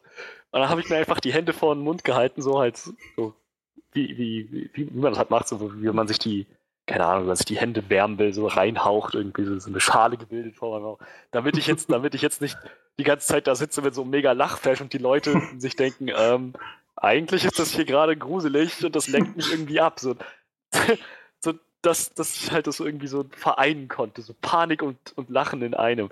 Aber das war halt eine unheimlich intensive Erfahrung. So, aber ja, dafür, muss ich mich auch nochmal bei dir bedanken, Johannes. Das wäre das wär ohne deinen Kommentar, glaube ich, nur halb so spaßig geworden. Ja, ich dachte, ich lockere jetzt kurz den Moment mal auf oder so, so einen kleinen, wo gerade so ein Moment war zum Atmen, so. Ich wusste nicht, was ich damit lostrete. so, das letzte Mal habe ich dich bei der Pate so gesehen. Ich weiß auch nicht. Irgendwie, irgendwie gibt es halt manchmal so Momente im Film. Ja, manchmal hat man das. Manchmal kann man sich einfach beömmeln über irgendwas. Tja, also ich, ich hoffe, ich habe dich jetzt auch nicht irgendwie zu sehr aus der Erfahrung rausgerissen. Nö, gar nicht, gar nicht. Also, wie gesagt, für mich war der Film halt so wirklich stimmig, so von vorne bis hinten. Und, ähm, und ja, wie ich schon sagte, gerade nochmal die Story, also da wollte ich irgendwie auch noch, einfach nochmal drauf eingehen, wie gut ich das eigentlich inszeniert fand, alles. Und von der Vorbereitung für jeden einzelnen Charakter her, ähm, über auch so diese kleine Charakter-Arc, die irgendwie jeder von denen so durchgemacht hat. Sei es jetzt halt vor, ganz vor allem Bill, und das war auch sehr, sehr mitreißend, fand ich. Also ich meine, es war vorhersehbar, aber ich fand es trotzdem sehr mitreißend, wie er dann am Schluss irgendwie in Anführungszeichen Georgie begegnet ist da unten in den, äh, in den Kanal, äh, Kanalisationsgängen da und halt dann sich dazu entschieden oder sich dazu entscheiden musste, ihn halt quasi zu erschießen. Und also es war halt echt ziemlich, ziemlich mitnehmend, auch so da wieder, wie großartig diese Schauspieler da funktionieren. Aber halt auch welche Reise er so durchgemacht hat, von irgendwie angefangen, wo er irgendwie nie das, diesen Glauben aufgeben wollte, dass sein Bruder doch noch irgendwo da unten ist und so, bis halt dann, naja, ja, irgendwie diese, diesen inneren Abschluss damit zu finden. Ähm, oder sei es halt vor allem Beverly, die ja auch eine große Reise durchmacht, irgendwie von, Oh ja. von dieser, ja, Schulschlampe in Anführungszeichen, was sie ja jetzt nicht war. Und, äh, und vor allem dem Mädchen, was irgendwie da ihrem, von dem Vater unterdrückt wird, bis halt zu der, die sich da dem Ganzen da widersetzt und irgendwie äh, selbst zur Tat schreitet und so ist sehr, sehr großartig. Richie, wo ich, ich habe über den Film halt schon immer gerätselt, ob nicht noch einer von dieser oder mehr oder einige von der Grund, grundlegenden Truppe da noch stirbt. Ähm, mein Tipp war dann wirklich so Richie, wo ich gedacht habe, das wäre halt sehr fast schon klischeehaft halt, dass halt der Typ, der die ganze Zeit so das Maul groß aufreißt, am Schluss dann oder irgendwo dann drinnen noch abkratzt oder so. Aber tatsächlich haben ja alle überlebt, aber erstmal. Wahrscheinlich werden die im, im Sequel dann nochmal alle irgendwie ein bisschen dezimiert werden. Ähm, dezimiert so. Das klingt so, als wären die so einer nach dem anderen ausradiert. aber auch da, also Richie fand ich halt ganz toller Charakter irgendwie, der halt vor allem immer sehr auf dicke Hose gemacht hat, wo halt aber auch irgendwie rauskam, dass es doch ein bisschen mehr dahinter steckt. Ähm, Eddie halt auch diese tolle Reise irgendwie von diesem, diesem kränklichen Typen und irgendwie so seiner Mutter unterwürfig bis. Ich fand, das war so eine starke Szene, wie er seiner Mutter nachher dann gesagt hat, so von wegen, äh, so, nein, du, du sperrst mich hier ein, du gibst mir scheiß Placebos, so. Mhm. So, Ich, hier den Scheiß mach hier nicht mehr so, ich hau jetzt ab, so. Und das fand ich super, super stark und dann halt auch zum Schluss, wo er dann, äh, wo Pennywise ihn dann irgendwie vollgerotzt hat, da mit diesem Glibber oder was das war und so. Und er dann irgendwie meinte, dafür mach ich dich fertig. Ja. so. herrlich, einfach herrlich. Und, und halt auch Stanley irgendwie, der ja auch. Also ich meine, Stanley fand ich war noch einer der Charaktere, die am wenigsten so an Charakterreise mitgemacht haben, aber äh, auch der irgendwie es äh, geschafft hat, sich dann da so diesem, diesem Druck irgendwie und dieser Angst, ich glaube, gerade was mit dieser, dieser Frau, dieser Dame mit der Flöte da so rüberkam, war ja irgendwie auch diese, dieser familiäre Druck, der damit einherkam und all das, was er dann so ein bisschen bewältigt hat. Das fand ich, also in sich einfach eine sehr, sehr schlüssige, runde Sache. Das hat mir halt echt super, super gut gefallen. Und dann halt auch der Abschied, nachdem halt alles rum war. So, das war ja. halt auch nochmal sehr, sehr emotional, wie sie dann alle zusammen nochmal saßen und, und dann Bill halt auch nochmal meinte, wenn er, wenn es wieder auftaucht, dann müssen wir uns schwören, dass wir wieder herkommen. Generell, also fand ich tolles, tolles Thema, was immer wie so mitschwang in dem Ganzen, so dieses, ähm, wir sind Kinder, wir sollten draußen spielen und sowas, aber wenn wir es nicht machen, macht es keiner. So. Mhm. Und irgendwie dieses Verantwortung übernehmen, wieder so dieses Coming of Age irgendwie, sich der realen Welt stellen. Das ist halt ganz, also in sich schlüssig. Und deshalb, ich kann vielleicht Manuel noch so ein Stück weit zustimmen, dass das Ganze halt nicht wirklich ein, ja, so ein wirklicher Horrorfilm ist. Für mich war es halt wirklich mehr so ein Coming of Age-Film mit sehr, sehr krassen Horrorelementen drin.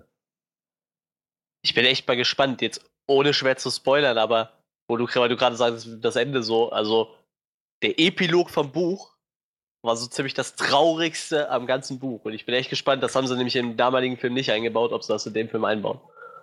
Da bin ich okay. echt mal gespannt. Also so quasi, was so, so Epilog ist ja so, nachdem quasi die naja. Story rum ist halt, naja. ne? So, und das, was da so, boah, das, das fand ich so traurig. Vor allem, ich habe halt echt lange für dieses Buch gebraucht und das macht das Ganze noch trauriger. Naja, ich glaube, das ist aber auch so, also unabhängig davon, was jetzt alles darin passiert, ich glaube, dass es traurig ist, halt Stephen King-mäßig irgendwie. Aber ich glaube halt, gerade wenn man auch so ein dickes Buch liest und so, du freundest dich ja auch irgendwo mit diesen Charakteren so ja, sehr klar. an und so. Und mhm. ich glaube, die dann irgendwann gehen zu lassen und dann auch wahrscheinlich noch auf, nicht, auf eine nicht unbedingt angenehme Art und Weise, das ist schon immer echt hart so. Ja, wie gesagt, ich halte mich mit Spoilern zurück, aber ich bin, ich bin halt mal gespannt. Wie gesagt, im letzten Film hatten sie es halt nicht drin. Ja. Bin eh mal gespannt, wie der zweite wird, wen sie casten werden. Das wird jetzt total spannend. Das wird ja jetzt wahrscheinlich so die nächsten Monate irgendwann mal langsam oh, ja. nach und nach Namen fallen. Ich bin echt gespannt. Ja, wir müssen ja auch bald anfangen, wenn der auch schon 2019 wieder rauskommen soll, der nächste. Und ich bin mal gespannt, also theoretisch haben sie noch einen relativ krassen Bruch zum Buch. Es sah ja so aus, als wäre Henry tot, aber eigentlich stirbt Henry nicht. Deshalb bin ich mal gespannt, ob der wirklich tot ist. Also im Buch ist er ganz offensichtlich nicht tot, so. Da kommt er halt am Ende in die Klapse, weil er seinen Vater umgebracht hat, ne? Ich bin halt mal gespannt, ob, ob er wirklich tot ist, weil er ist halt nicht mega wichtig, aber er, er hat doch eine bisschen größere Rolle im, im zweiten Teil eigentlich. Da bin ich mal gespannt, ob sie, ob der da noch mal rausgekrabbelt kommt und, oder ob er, weil, weil für mich wäre der jetzt relativ eindeutig tot. Naja, wenn, dann ist er jetzt auf jeden Fall im Rollstuhl, oder? Ich mein, so ja, wahrscheinlich irgendwie sowas. Oder äh, It hat ihn aufgefangen, ich weiß es ja nicht. Ist ja alles möglich, ne? Na, schauen wir mal. Gucken wir mal, was Wer weiß, wie tief das war, vielleicht ging das auch einfach durch oder so. It hat ihn aufgefangen. Hab dich. Das dir ja, doch mal passiert. Ja, aber It, manipuliert ihn ja auch so, ne? Vielleicht braucht ja. It so Leute halt, ne? Und ich meine, der ist ja nur irgendwie. Der ist ja scheinbar an sich schon leicht labil so. Also im Buch wird dann noch ein bisschen eindeutiger beschrieben, dass sein Vater ihn halt auch schwer rassistisch erzieht, so. Also das kommt nicht nur einfach so aus seinem Wesen, so sein Dad ist halt auch schon so der, der Rassist in der Familie und lässt ja. und ist halt und, und, behandelt ihn halt echt scheiße. Also in dem Film wurde das ja in einer Szene relativ drastisch dargestellt, wie scheiße er ihn behandelt, aber hm. Also interessante, halt interessante Erziehungsmethoden, würde ich das mal sagen. Ja, genau, genau. Durchdringend, na, keine Ahnung, was nicht. Ist ja auch egal. ja, aber ich bin auch echt gespannt, wo das alles noch hingeht. Ich meine, du weißt jetzt ja vor allem im Großen und Ganzen, wo es alles hinläuft, aber auch so, denke ich, werden sie sich noch mal ein paar neue, also ein paar Kniffe einfallen lassen, halt wahrscheinlich wie in dem Film, wo sie paar Sachen anders machen als im Original, so ein bisschen was frisch halten, anders aufziehen, gerade wie du schon sagst, und wenn das der nächste Teil dann irgendwie in den 2000ern spielt, mm, ja. wird das auch nochmal ein bisschen was frisch mit reinbringen. Ähm, ja, ich, wie gesagt, ich, ich bin jetzt auch nicht so, es gibt halt so Sachen, da bin ich halt so gegen so einen Bruch mit einem Buch, aber ja. die haben ja jetzt zum Beispiel auch viele von den, von den Ängsten halt anders gemacht, aber ich, ja, ich fand's jetzt halt, halt gut. Ja, ja, ne? eben, eben. Also das passte halt irgendwo, ne? Ich meine, wie gesagt, solange zum Beispiel diese Ängste halt irgendwie so den Charakter widerspiegeln. Ich denke mal, bei Eddie hättest du nicht viel anders machen können, so wie gesagt, dass jemand, der Angst vor Krankheiten hat Oder der von seiner Mom eingetrichtert kriegt, der, er wäre schwer krank und müsste die ganzen Tabletten nehmen. Ja. Also ich weiß nicht, du hättest mit Sicherheit noch mit irgendwas anderem Infizierten kommen können, aber ich glaube, da hat, hat dieser Leprakranke schon relativ gut funktioniert halt. Ne? ja. Deshalb. Obwohl ich ja ein bisschen traurig bin, dass Ben am Schluss nicht, äh, nicht mit, äh, also nicht den, nochmal den Kuss von Beverly bekommen hatte. Oder so. Ich Naja, hatte das gehofft, war dass dieses das- Love Triangle, das die so aufgebaut haben, ne? Ja, ich hatte halt so ein bisschen gehofft, dass sie vielleicht, ähm, ja, vielleicht irgendwie so die, dem Klischee, sag ich mal, aus dem Weg gehen. So, dass, ja, aber es wird ja schon halt, doch relativ krass angedeutet, oder? Dass, dass sie halt eigentlich so insgeheim auf Bild steht. Ne? Ja, aber ich hätte es halt trotzdem. Ich hätte also ich es auch nochmal schön gefunden. So, ich, es war auch Ja, okay klar. mit Bill jetzt. Ich kann, weiß überhaupt nicht, wollte ich jetzt gar nicht irgendwie andeuten, dass, dass mich das jetzt nicht irgendwie zufriedengestellt hat oder so. Ich fand, es hat schon irgendwie gut gepasst, aber ähm, ich glaube, es ist bevor, es ist halt immer nur so ein bisschen dieses, wenn man das so sieht, das ist oh, in einem anderen Extrem wäre das jetzt, sag ich mal, wie mit, ähm, wie mit, äh, wie heißt der, äh, Quasimodo und dem, dem anderen Typen aus, äh, aus der Glöckner von Notre Dame. Wie heißt der? Ach, der Ritter-Typ. Ich kann es dir auch nicht sagen. ist so ewig lange her, dass ich den gesehen habe. Ich, ich finde es gleich raus. Ich, ich kann das jetzt nicht gerade ruhen lassen. Ähm, Phoebus, Äh. so hieß er. Phoebus, genau. Und äh, das war halt ähnlich. Also du, du man hat das Gefühl von, ganz ehrlich, also äh, Quasimodo und Esmeralda würden super zueinander passen. Aber das können wir nicht machen. Wir müssen halt die beiden attraktiven Leute zueinander bringen, so ungefähr. Und ich hatte halt so einfach so ein bisschen die Hoffnung, dass sie das vielleicht, ich meine, letztendlich haben sie ja keinen so wirklich auf Dauer zusammengebracht, aber es wäre halt schön gewesen, wenn es auseinandergeht mit so einem, sie hat sich eigentlich innerlich, oder sie hat, hätte sich für Ben entschieden. Das hätte ich eigentlich ganz nett gefunden, so einfach um so ein, mal so ein, so ein Kontraargument dagegen zu setzen. Ne? Weil letztendlich hat, hat sich Ben halt auch irgendwie, also hat sehr um sie gekümmert und er war auch derjenige, der sie ja letztendlich aus ihrer Starre da rausgebracht hat und ihr das Gedicht geschrieben hat und so. Wie gesagt, muss das Buch lesen. Wollte da, haben, sagen. da haben alle was von Beverly. Wenn es dich tröstet, Ben hatte garantiert auch noch mal seine Runde mit Beverly. Im Buch ja. Wahrscheinlich fand er es nicht schön, weil er wusste, dass alle anderen auch nochmal reinkommen. Wahrscheinlich war er der Letzte, würde ich mal Ich raten, grad oder? Nee, das ich ist auch kein schönes Gefühl, oder? Dass du Ich bin mir nicht sicher, ich glaube ich glaub sogar, er war der Erste, aber ich bin mir nicht sicher. Uh. Müssten wir jetzt recherchieren, soll ich das Buch gerade ausschlagen? Wir lesen die Szene mal vor. Nicht unbedingt, nein. Ach ja. So, sollen wir zu den negativen Sachen kommen? Ich bin gerade noch überlegen, ob ich noch ein, zwei. Also, so generell habe ich, glaube ich, das Wichtige alles weg. Ich bin gerade überlegen, ob ich noch irgendwie ein, zwei Szenen habe oder so, die ich gerne erwähnen möchte, die mir gut gefallen haben. Ähm, Tausende wahrscheinlich. also, ich weiß eine Szene noch auf jeden Fall, die mich auch sehr, sehr angespannt hat, war zum Beispiel, als Bill das erste Mal in den Keller gegangen ist und dann auch Georgie da unten gesehen hat und Pennywise dann halt auch aus dem Wasser da so rauskam und ihm hinterher. Das war halt schon, wo ich gedacht habe, Alter, der kommt doch da nicht mehr raus. So, wo ich also intuitiv einfach gedacht habe, Alter, der hat den gleich so. Der rennt jetzt die Treppe hoch und jetzt, das, der packt ihn noch oder sowas. Und Bill ist ja dann weggekommen, das war auch irgendwie logisch, aber es war halt, fand ich, so gut inszeniert, dass ich halt wirklich diesen Impuls hatte von, oh, scheiße. So. Das war jetzt echt knapp. Das wollte ich noch erwähnen. Ich frage so mich immer noch, wie er Pennywise entkommen ist an der, in dem Moment. Ich meine, der war schnell. War wahnsinnig schnell. Äh, ich weiß nicht, vielleicht weil er schon auf der Treppe stand oder so. Oder weil Pennywise auch ihm einfach nur Angst machen wollte an der Stelle oder sowas. ja. Die Nummer Das mit Ding ist ja, der arbeitet ja viel mit, ähm, mit, mit, mit, Scheiße. Halluzinationen. Scheiße. Wie nennt man das mit Sachen, die nicht da sind? Halluzinationen? Die, die, ja genau, er arbeitet viel mit Halluzinationen und das, sein Ziel ist ja eigentlich, die alle in die Kanalisation zu bringen. Die Frage ist halt, wie mächtig ist er da wirklich so? Bei Beverly stand er ja ganz offensichtlich im Raum, da hat er Mhm. sie ja selber mitgenommen, so, aber das kann ja halt auch sein, dass es da nur eine Projektion von ihm selber war, so, ne? Ich meine, der, der ganze Clown ist eigentlich nur eine Projektion von ihm selbst.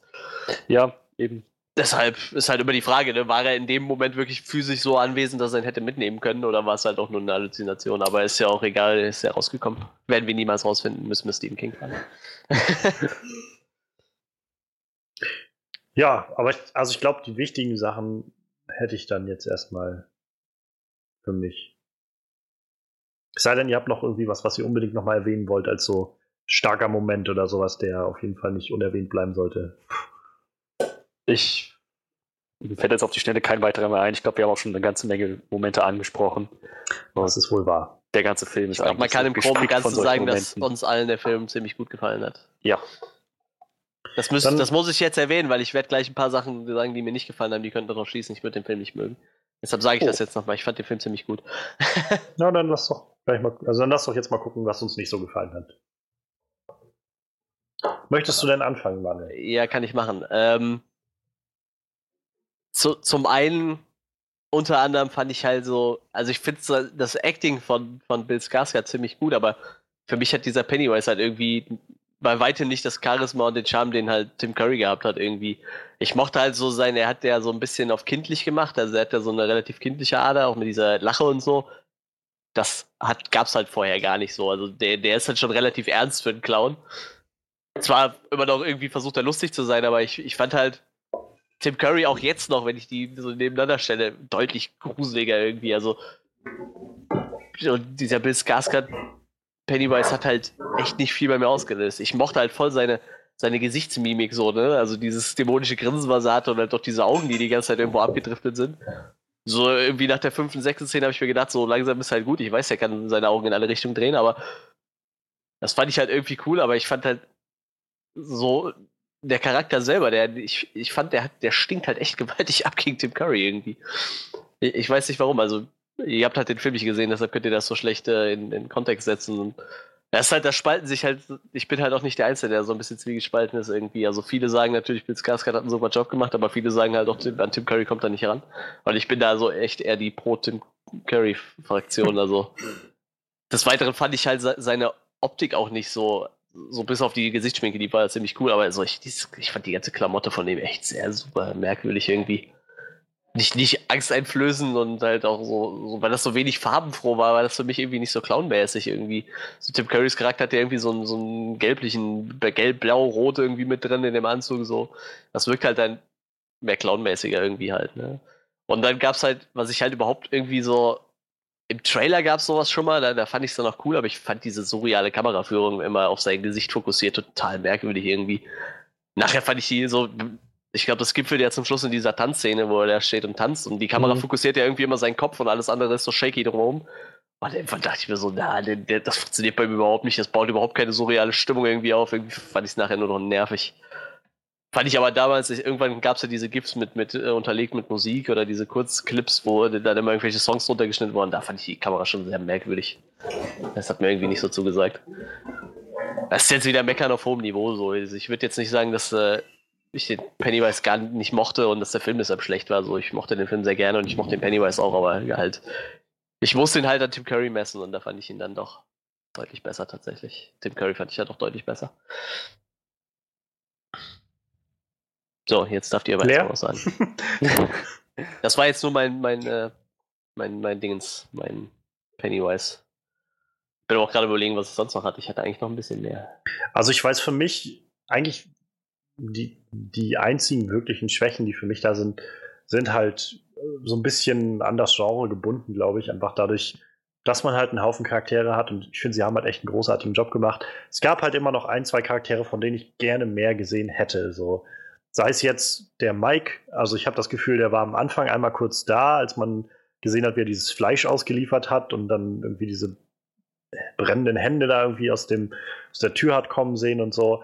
Und dann habe ich das Gefühl, war er irgendwie eine ganze Zeit lang weg, bis er dann auf einmal bei denen angekommen ist.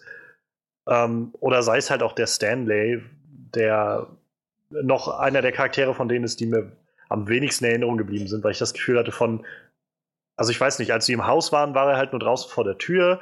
Er hat irgendwie recht wenig auch geredet mit denen, hatte ich das Gefühl. Und naja, zum Schluss war er dann irgendwie mitgekommen, wurde dann wieder von der Alten angegriffen und so. Ist jetzt auch wirklich bloß auf ganz hohem Niveau, wo ich so denke, ich, die waren halt nicht ganz so ausgereift wie andere Charaktere da drin. Ja, die waren halt auch nicht so omnipräsent. Mike ist ja also als letzter erst in die Gruppe gekommen auch, ne? Sicher, sicher. Das war halt nur so, wo ich dachte habe, irgendwie, ja, die. Ich hätte ich gerne noch ein bisschen mehr vielleicht von gesehen. Also ich meine, Mike hatte ja dann wenigstens noch so diese Momente, wo er dann, weiß ich, wo er dann gegen äh, Henry noch gekämpft hat oder sowas. So, das war noch mal sowas, was wirklich Markenzeichen so gesetzt hat. Bei Stanley wüsste ich jetzt halt echt nicht so. Da habe ich halt so ein bisschen das Gefühl, der war halt einfach dabei. So. Naja, Ähm, vielleicht, vielleicht glänzen die ja nachher dann als Erwachsene umso mehr. Wie gesagt, vielleicht gibt es auch noch mehr. Und es war jetzt auch nicht, dass es schlechte Charaktere waren. Es waren nur nicht Nee, nee, so nee, tiefgreifende für mich Charaktere wie die anderen. Und naja, und das weißt du da, also noch schlimmer finde ich es halt, oder auffälliger finde ich es halt bei den Erwachsenen so. Du hast halt irgendwie diese Handvoll Erwachsene, die alle irgendwie creepy oder per pervers sind oder so. Und dann Ja, hast du so, weiß ich nicht, Bills Vater, der einmal auftaucht am Anfang und dann nie wieder zu sehen ist oder so. Und ja, ich weiß nicht, das ist halt so, wo ich, ich meine, klar, es dreht sich um die Kinder und das ist halt auch genau das, worum es geht, so. Ja, dann diese Ähm, ganz, ganz komische Mutter vom Eddie irgendwie, ne? Ja, aber das sind so die Sachen, die halt gerade im Nix verlaufen, so für mein Empfinden gerade. Die, Diese, ja, ja, die eben. Mutter irgendwie, das ist so, ich sollte ich jetzt noch mehr da drin sehen, als einfach nur die Mutter ist irgendwie irgendwie crazy oder so und der komische Typ in der äh, in der in der Apotheke, so ist das jetzt was, was soll ich jetzt da, dazu sagen so? Also, der ist jetzt einfach creepy, oder wie muss ich mir das vorstellen? Und, oder gibt es halt mehr, warum einfach alle Charaktere, die wir da sehen, irgendwie durchgeknallt sind oder sowas. Und da, das ist, glaube ich, so mit das, das Einzige, so wirklich, was mir so nach dem Film wirklich aufgefallen ist, wo ich gedacht habe, da, da wurde einfach so ein bisschen sichtbar, dass halt nicht so viel Zeit war an vielen Stellen. Halt noch mehr, wie gesagt, zwei Stunden 20 der Film. Und so schon irgendwie alles proppenvoll gewesen mit Charakteren da drin. Ich meine, das Pacing war halt echt super. Und äh, noch mehr hätte ich da jetzt auch gar nicht eigentlich drin gesehen wollen. Aber irgendwer fällt dann halt vom, vom Tellerrand bei so vielen Charakteren. Bei Pennywise weiß ich nicht, habe ich tatsächlich nicht so das Problem mit. Ich, ich kenne halt die alte Performance nicht so von Tim Curry, das ist halt das Problem. Ich kenne halt nur Bilder von ihm. Ich finde es halt, so wie ich es jetzt immer einfach auf Bildern sehe, halt sehr cheesy, so das alte Bild von Tim Curry. Wo ich halt finde, ich, bei dem Bill Skarsgård Pennywise haben sie sich jetzt schon irgendwie auch vom Design her auf jeden Fall was rausgesucht, was halt dieser typischen Art von Clown entspricht, die halt existiert und auch echt creepy ist. So. Wo ich halt bei dem alten, wenn ich den alten Tim Curry einfach nur sehe, so den äh, alten Pennywise, da habe ich immer das Gefühl von, okay, das sieht jetzt echt irgendwie aus wie so Theaterproduktion von Ja, ja. was weiß ich so, aber nicht von einem Horrorfilm. So. Den Eindruck habe ich halt auch. Also, Aber ich habe es hab- halt nicht gesehen, also ist vielleicht auch schwer zu urteilen. Ja, ja, klar. Also, ich habe den auch nicht gesehen, aber ich, ich kenne halt auch nur Bilder. Weiß nicht, irgendwie so vom, vom ersten Eindruck her, finde ich, ist der Skarsgård Pennywise doch, doch unheimlicher. Aber ja, äh, was mir nicht, das, es gab echt wenig, was mir nicht gut gefallen hat. Also, eine Sache, die ich, die ich noch anmerken würde, ist halt, dass so diese typischen Horrorfilm-Tropes auch in dem Fall wieder sehr gut funktioniert haben. So die Gruppe aufsplitten und jeder interessiert sich für die Gefahren, statt wegzurennen. So darüber sind sie irgendwie nicht wirklich hinausgekommen, was ich ein bisschen schade fand. Es hat wieder dieses Problem, dass ich dann sage, meine Güte, Leute in Horrorfilmen sind aber auch immer irgendwie geistig eingeschränkt. Das, das fand, das ist mir noch aufgefallen. Und ja, halt dadurch, dass sie halt eine Menge Charaktere zu jonglieren hatten, war nicht, jetzt weiß ich, unglaublich viel Zeit für alle. Ja, aber wie gesagt, meckern auf hohem Niveau. Ich meine, vielleicht, vielleicht erinnert ihr mich noch an was, was mir jetzt gerade nicht einfällt, was vielleicht noch kritisiert werden könnte, aber es hält sich bei mir echt sehr in Grenzen. Also ich weiß, was die Tropes so angeht, da habe ich halt auch ab ab und an mal dran gedacht. Ähm, obwohl ich in den meisten Stellen, wo ich so dann nochmal im Nachhinein drüber nachgedacht habe, schon das Gefühl hatte von, irgendwie funktioniert es halt. Also eine Stelle, wo ich halt im Film so dachte, irgendwie, wieso machst du denn das jetzt so, war halt, wo Ben dann in der Bibliothek so runtergegangen ist, den Eiern so hinterher.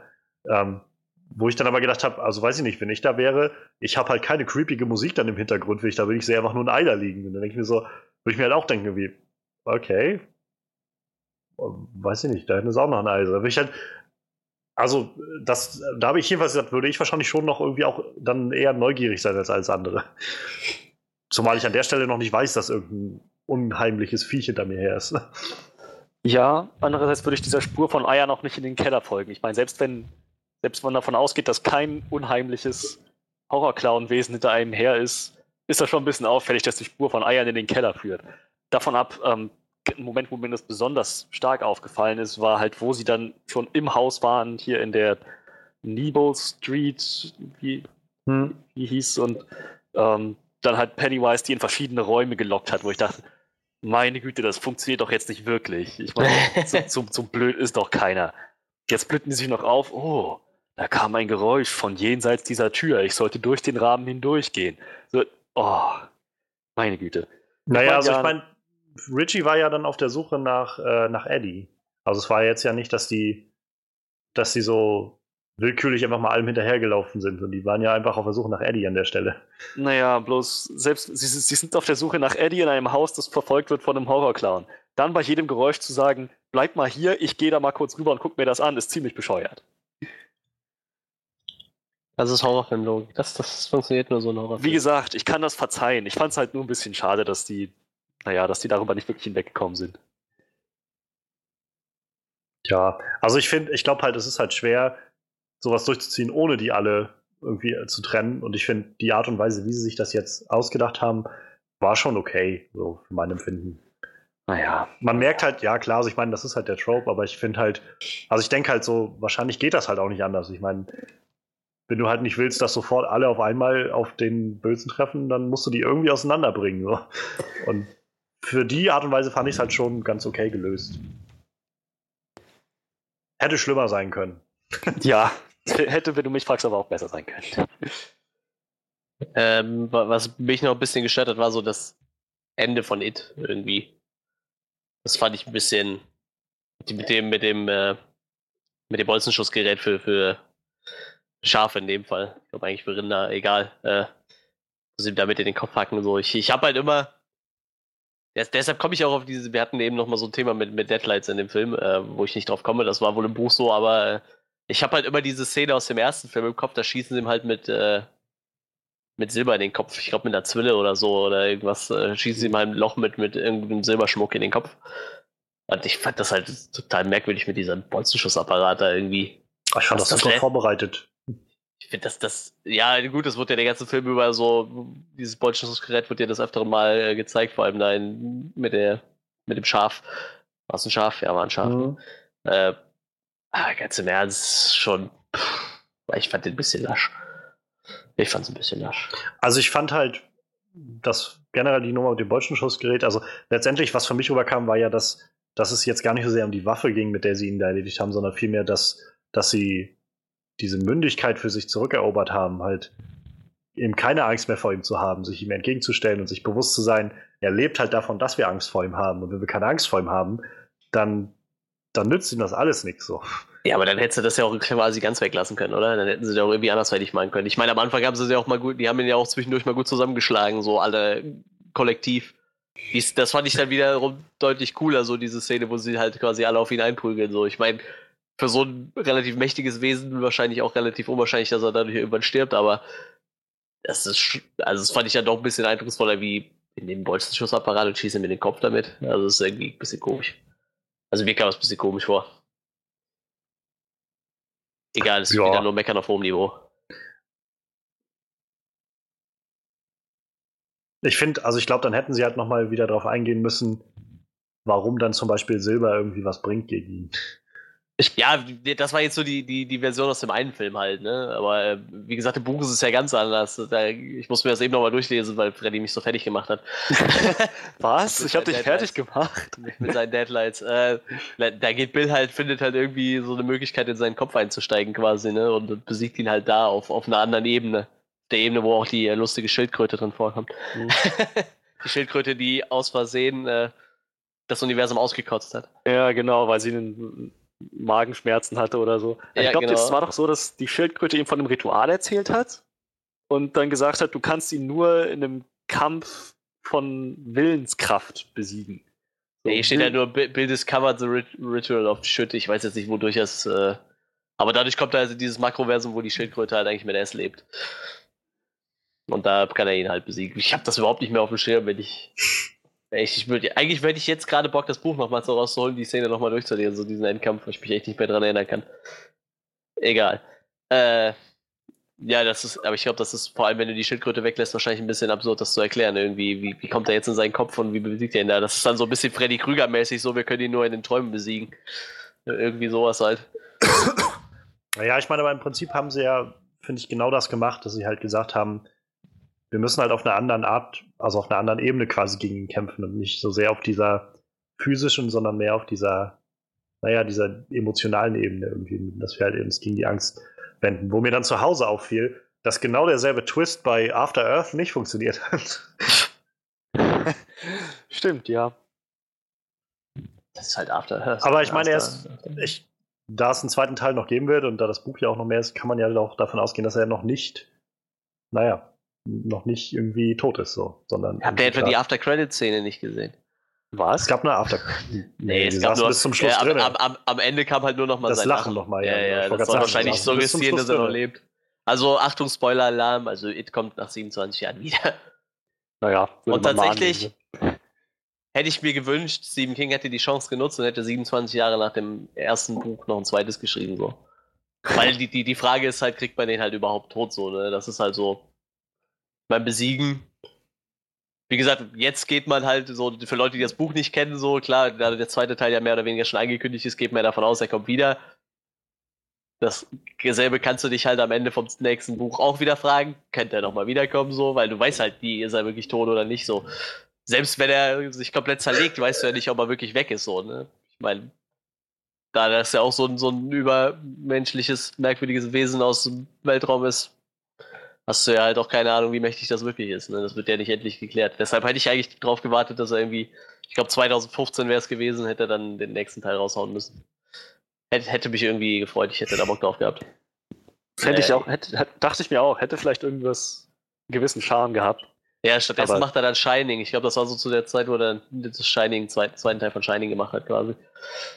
Naja, egal. Chance vertan.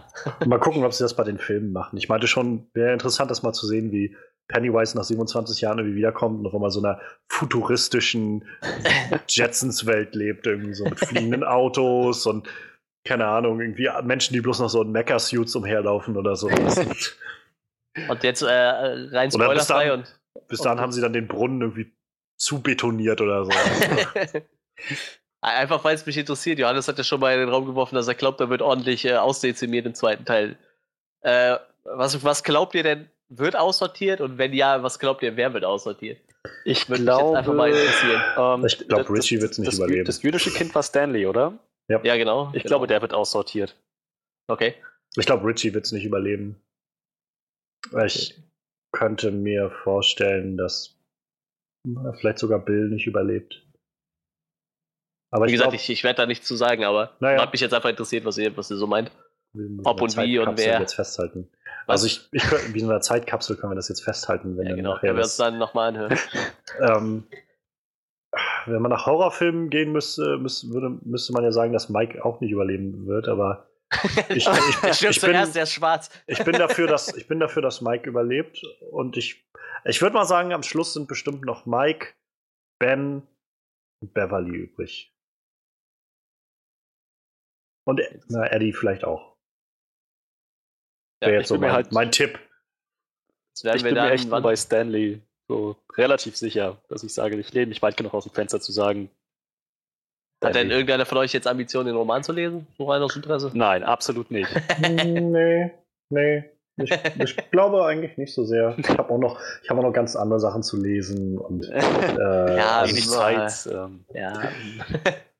ich wollte gerade noch mal den Artikel raussuchen, wo die jungen äh, Schauspieler noch mal darüber geredet haben, wen sie gerne als ihre Achso, ja, als ihre alten In der Zeit kann ich da noch was Leute Buch erzählen, äh, wie ich äh, diese Szene mit dem Badezimmer halt so, wo dieses Blut aus dem Waschbecken spratzt, in der Zeit lag ich halt gerade in der Badewanne, wo ich das gelesen habe. So. Das ist halt total absurd, weil du hast so das Buch so vor deinem Gesicht, weil wir haben so ein Fenster, das ist direkt so in die Richtung und das blendet halt ein bisschen, wenn die Sonne scheint. Und du hast halt so das Buch so vor dem Gesicht, dass dich die Sonne nicht blendet und liest das die ganze Zeit und dann ziehst du mir das Buch so runter und guckst immer so aufs Waschbecken. Weil du so denkst, irgendwas passiert hier gleich. Das ist mir zweimal passiert. Und einmal habe ich eine Kurzgeschichte gelesen, ich glaube, die war auch von Stephen King. Da kam ein Finger mit mehreren Fingergliedern aus dem Abfluss vom Waschbecken. Das hat mich Wochen verfolgt. Einfach so dieses. Allein dieser Gedanke, da kommt ein Finger mit mehreren Gliedern aus dem Waschbecken raus. So. Jedes Mal, wenn ich in der Badewanne lag, habe ich so gedacht, wenn da jetzt ein Finger rauskommt, ne, ich springe so aus dem Fenster raus. Ja, also ich, ich meine, ich fand, vielleicht um nochmal auf diese, diese Badezimmerszene zurückzukommen, ich fand halt, also so war das schon ziemlich krass inszeniert, aber vor allem dann, dass ihr Vater reinkam und halt so nichts davon gesehen Ja, hat. ja, So. genau. Das war, Übrigens, das war auch noch eine Sache, die ich, wo ich mich so ein bisschen angestoßen habe. Gut, dass du das nochmal sagst. Da habe ich mich halt echt gefragt, also schön, dass sie, dass die alle vorbeikamen und geholfen haben, aber während die da oben alle Blut gewischt haben, hat niemand gefragt, was war da los? So, das haben sie erst besprochen, als sie dann wieder raus waren und unten waren und so. Das war, das war, wo ich mich so gefragt habe. Ich bin doch gerade überlegen, ha- hatten da schon alle ihre Wahnvorstellungen gehabt so? Ja, ja, Ja. ja, da waren sie auch schon mal dran. Danach Ja, sind sie gut, halt dann dann- losgefahren und dann war das so dieses, oh, das ist der Clown und so. Und, aber trotzdem war das, wo ich halt gedacht habe, niemand hat auch nur hinterfragt. Das war nur so ein, ähm, oh mein Gott, äh, ich sag, ihr seht es auch, oder? Ja. Und dann hat, glaube ich, sogar Ben gesagt, das muss hier alles weg. Und dann haben sie halt angefangen zu, zu putzen. So. Und Was ja, Ja, auch total, total absurd ist, wenn du mal so drüber nachdenkst, dass das ja eigentlich nur eine Halluzination war, so, ne? Das war ja nicht real da, so, aber sie haben es halt alle gesehen, weil es ist für sie halt halt real werden lassen. ja. Und da putzt du was weg, so. Gut, Dann im es Endeffekt wussten sie, glaube ich, zu dem Zeitpunkt ja noch nicht, ob es real ist oder nicht, so. Das ist, glaube ich, irgendwann ist ihnen ja später aufgefallen, dass es nicht real Im ist. Haus aber- war es nachher, wo Bill dann meinte, äh, wo Eddie in Gefahr war, wo sie dann Ja, ja. Äh, auch super, super witzig fand ich dieser Moment mit diesen drei Türen, wo dann irgendwie Ja. überhaupt nicht gruselig, gruselig, sehr gruselig oder so. ja. Das war schon, und das war auch ziemlich krass dann, wie sie die Tür aufgemacht haben und sie dann da hängen wie, wo sind meine Schuhe? Und dann einfach keinen Unterkörper hat. ja. Ähm, aber ich habe die Liste mal hier. Also äh, Bill, der Schauspieler von, von Bill, hätte gerne Christian Bale als sein altes stotterndes Ich. Oh. ja, das wäre natürlich krass. Ben, der unser, also kleiner Poet, ähm, möchte gerne vom Chris Pratt gespielt werden in der alten Version. Beverly möchte gerne später von Jessica Chastain gespielt werden. Ähm, ich glaube, online gibt es gerade so diesen, diesen Ruf zwischen zwei Gruppierungen. Die einen, die halt sagen, ja, Jessica Chastain, und die anderen sagen, Amy Adams soll sie spielen. Alten. naja. Äh, Richie möchte gerne von Bill Hader ges äh, gespielt werden. Großartiger Schauspieler aus SNL. Ähm, sehr, sehr witzig, sehr, sehr äh, vielseitig und macht, kann unglaublich viel Kram machen. Der will gut, glaube ich, drauf passen.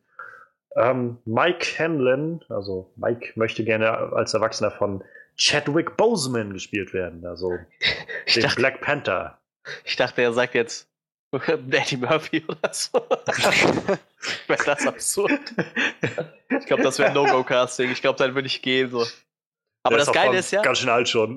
du, du siehst ja bei, bei, äh, bei äh, afroamerikanischen Schauspielern einfach das Alter nicht so. Also du könntest da auch Sam Jackson. Sam Jackson hinstellen, du könntest aber auch irgendwie Idris Elba hinstellen, auch kein Problem. Oder wegen mir, ähm, wen haben wir noch? Denzel Washington oder so. Wäre halt total egal, weil du siehst ihn sowieso nicht an, wie alt die sind. Ich glaube, Denzel Washington hat die 60 mittlerweile auch durch. So, der kann aber auch einen 40-Jährigen spielen. Das fällt halt keinem auf. Ja, die müssen geil. aber nicht, die sollen aber, na, das wird aber knapp, glaube ich. Also, also ich glaube, der Unterschied zwischen Chad, Chad, äh, Chadwick Boseman und, äh, und, weiß ich, Eddie Murphy ist schon ziemlich, ja, ja, ziemlich ja, auffallend, so vom. Alter. Wie alt müsste ihr denn sein? 40 ungefähr, ne? 27 Ja. Jahre später. Ungefähr, ja. Ende 30, Anfang 40 irgendwie so. Ja, dann könnte Chadwick Boseman ja gut reinpassen. 42. Wenn er Zeit hat neben den ganzen Avengers-Sachen. Ja, ja, klar. Ähm, Ja, ist ja eh, keine Ahnung, wen die nachher kassen. Stanley würde gerne von Joseph Gordon-Levitt gespielt werden. Okay, was? Wäre, wäre lustig, wenn das alles so kommt, weil dann hätten wir irgendwie Christian Bale und Joseph Gordon-Levitt wieder. Stimmt, ja. ähm, Eddie möchte gerne von Griffin Newman gespielt werden, einem noch recht unbekannten, glaube ich, äh, Sitcom-Actor. Ähm, ja, und das ist so, das ist so die Wunschbesetzung der, der Schauspieler der Kinder sozusagen. Ja, ist halt schon krass, wenn man so drüber nachdenkt, ne? Man hat jetzt irgendwie das Cast so lieb gewonnen und im Endeffekt werden wir halt nur Bill Skarsgård wiedersehen, so. Das Ja. ist halt alles. Vielleicht Aber- Rückblenden oder so, vielleicht gibt es ja noch irgendwas oder so ein bisschen so die Entwicklung, was aus denen geworden ist halt. Auf der anderen Seite, also ich denke dann zum einen auch, dass sie wahrscheinlich jetzt nicht all diese Schauspieler irgendwie kriegen werden würden. Aber allein mit dem, was der Film jetzt irgendwie schon so einreißt, ich meine, der hat jetzt momentan Stand, dass der 558 Millionen Dollar weltweit Ja, eingespielt hat. Und der lief ja jetzt gerade erst letztes Wochenende hier an in, Deutschland. In Deutschland hat er, glaube ich, äh, haben den am ersten Wochenende knapp eine Million Leute gesehen. Ähm, und der zweitplatzierte Film, Bully Parade oder sowas, hat, äh, ich mich nicht täusche, irgendwie 200.000 Leute haben den gesehen oder so. Also es war sehr, sehr großer Unterschied. Was ich irgendwie, also ich finde das sehr aussagekräftig. So, man merkt halt, dass dieser Film aus irgendeinem Grund, also er ist halt gut, so ohne Frage, aber man, allein der, der Fakt, dass ich und auch irgendwie das Freddy da drin waren, sagt schon irgendwie, dass das irgendwie so ein Phänomen geworden ist, was halt eben nicht nur Horrorfans da reinzieht, sondern, sondern eben auch mehr Leute. Und das ist irgendwie sehr spannend, finde ich. War, war das bei euch jetzt eigentlich so eine Kritikerentscheidung? Also habt ihr jetzt gesehen, so einen Trailer gesehen und dann gelesen, okay, der Film wird richtig abgehypt und wir gucken uns den deshalb an oder was war eure Bewandtnis, den jetzt zu gucken, weil ihr seid ja beide nicht so die Horrorfilme. Na, wie gesagt, also für mich war es vor allem zum einen der, der Tenor so, dass der Film halt einfach gut ist, aber nicht nur einfach, dass es ein guter Horrorfilm ist, weil das habe ich auch über Conjuring gehört oder so, ja. sondern vor allem halt, dass die Kinder, die ich halt, wo ich das schon so gesehen habe im Vorfeld, das fand ich schon so interessant, dass es halt immer wieder hieß, das Ganze ist mehr wie so ein wirklicher Coming-of-Age-Film mit den Kindern im Fokus. Und umso mehr habe ich mich dann irgendwie ja, neugierig gefühlt und auch irgendwie ja, ermutigt gefühlt, mir das anzugucken, wie diese Kinder so zusammenwachsen und irgendwie gegen ihn kämpfen. So, das fand ich super cool dann, die Idee. Und naja, war dann halt irgendwann, wo ich gedacht habe, okay, ich glaube, ich muss es jetzt dann einfach mich da mal zusammenreißen, äh, zusammenreißen und das gucken. War bei mir relativ ja. ähnlich, nur dass bei mir der Impuls zu sagen, geht er jetzt wirklich rein, erst kam, als Johannes gesagt hat, er geht da jetzt wirklich rein. Ich dachte, okay, dann, wenn, wenn, dann, wenn, dann machen wir das gemeinsam. So. Das sollte schon so eine, so eine äh, Konsensentscheidung gewesen sein. Eigentlich mit dem Einspielergebnis, ne, müsste es doch jetzt der erfolgreichste ja. Horrorfilm sein, ne? Ja, ja. Dürfte er, glaube ich, sein. Wenn man jetzt Inflation nicht mit berücksichtigt. Inflationsbedacht ist es halt immer noch, glaube ich, der Exorcist. ja, ich glaube, der liegt da irgendwie bei, bei 2 Milliarden mittlerweile oder so, ne? Das ist eine richtig absurd hohe Zahl irgendwie bei dem Film. Also wenn die Inflation mit berücksichtigt. Ich meine, der wäre da richtig absurd hoch. Irgendwo habe ich das auch gelesen mit diesem Inflationsberücksichtigt von, von Exorzist. Ich meine mich zu erinnern, dass es, also ich hatte, glaube ich, mal irgendwo die Zahl ähm, 900.000 oder sowas gehört. Ich weiß es ich, nicht, ich habe nicht weiter nachgeguckt, aber es ist auf jeden Fall viel. Ja, 900 Millionen meine ich nicht, 900.000, 900 Millionen. Es ist halt auf jeden Fall viel, weil ja. irgendwie in den 70ern Kinotickets bei weitem ja, so teuer waren. Aber ja, der Film, ich habe gerade auch nochmal die Zahlen hier, ähm, hat in, äh, in Deutschland jetzt 1,25 Millionen Leute mit Previews im ersten Wochenende sozusagen äh, in die Kinos gelockt und der, auf dem zweitplatzierten Platz war äh, oder ja, ist jetzt gerade Cars 3 mit okay. 260.000 Leuten. Ähm, hier, äh, Box Office von, von Exorcist, also 441 Millionen hat er damals mhm. in Kinos gemacht, heute wären es 1,86 oh. Milliarden. Ja, doch, das ist eine Menge. Ja. Also. Das ich denke mal, wenn man jetzt rein nur so Ticketverkäufe berücksichtigt, liegt der Exorzist nach vorne, aber wen interessiert denn sowas? Ja. It rockt, yeah. yep. It rockt, it, it rockt. Ähm, übrigens, der mit diesen 1,0 0,25 Millionen Besuchern am ersten Wochenende ist es der zweitbeste Start eines Films in Deutschland dieses Jahr. Krass. Was Besser war, war nur noch Fast and Furious 8 oh. mit 1,1 Millionen Besuchern am ersten Wochenende. Hm. Saftiges Jahr für Warner auf jeden Fall. Ähm, wollen wir Resümee ziehen so langsam? Ja, würde ich sagen, ja. Judy. Also ich fange einfach mal an. Ich äh, wie es wahrscheinlich rausklang, ich fand, das war ein wirklich großartiger Film. It ähm, eigentlich durch die Bank weg so ziemlich alles richtig gemacht.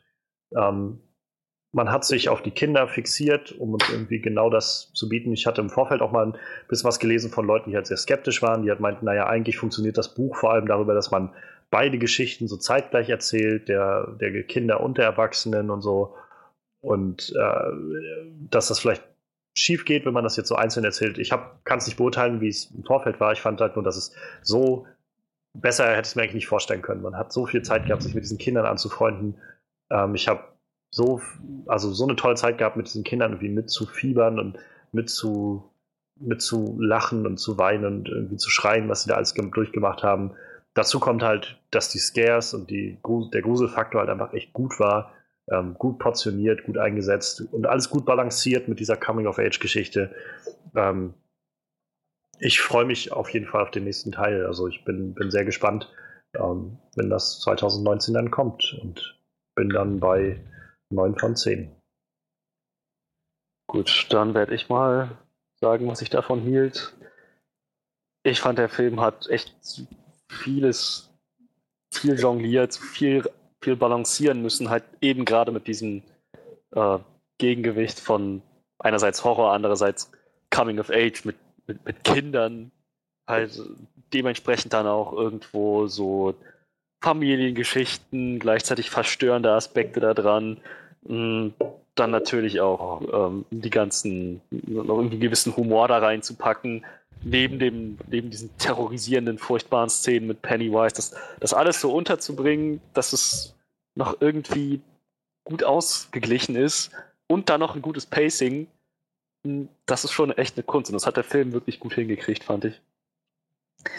Äh, ja, dazu, wenn der Humor mal da war, hat er super funktioniert. Die Scares, wenn sie da waren, haben auch super funktioniert. Alles, alles sehr gut inszeniert, kann man nicht anders sagen.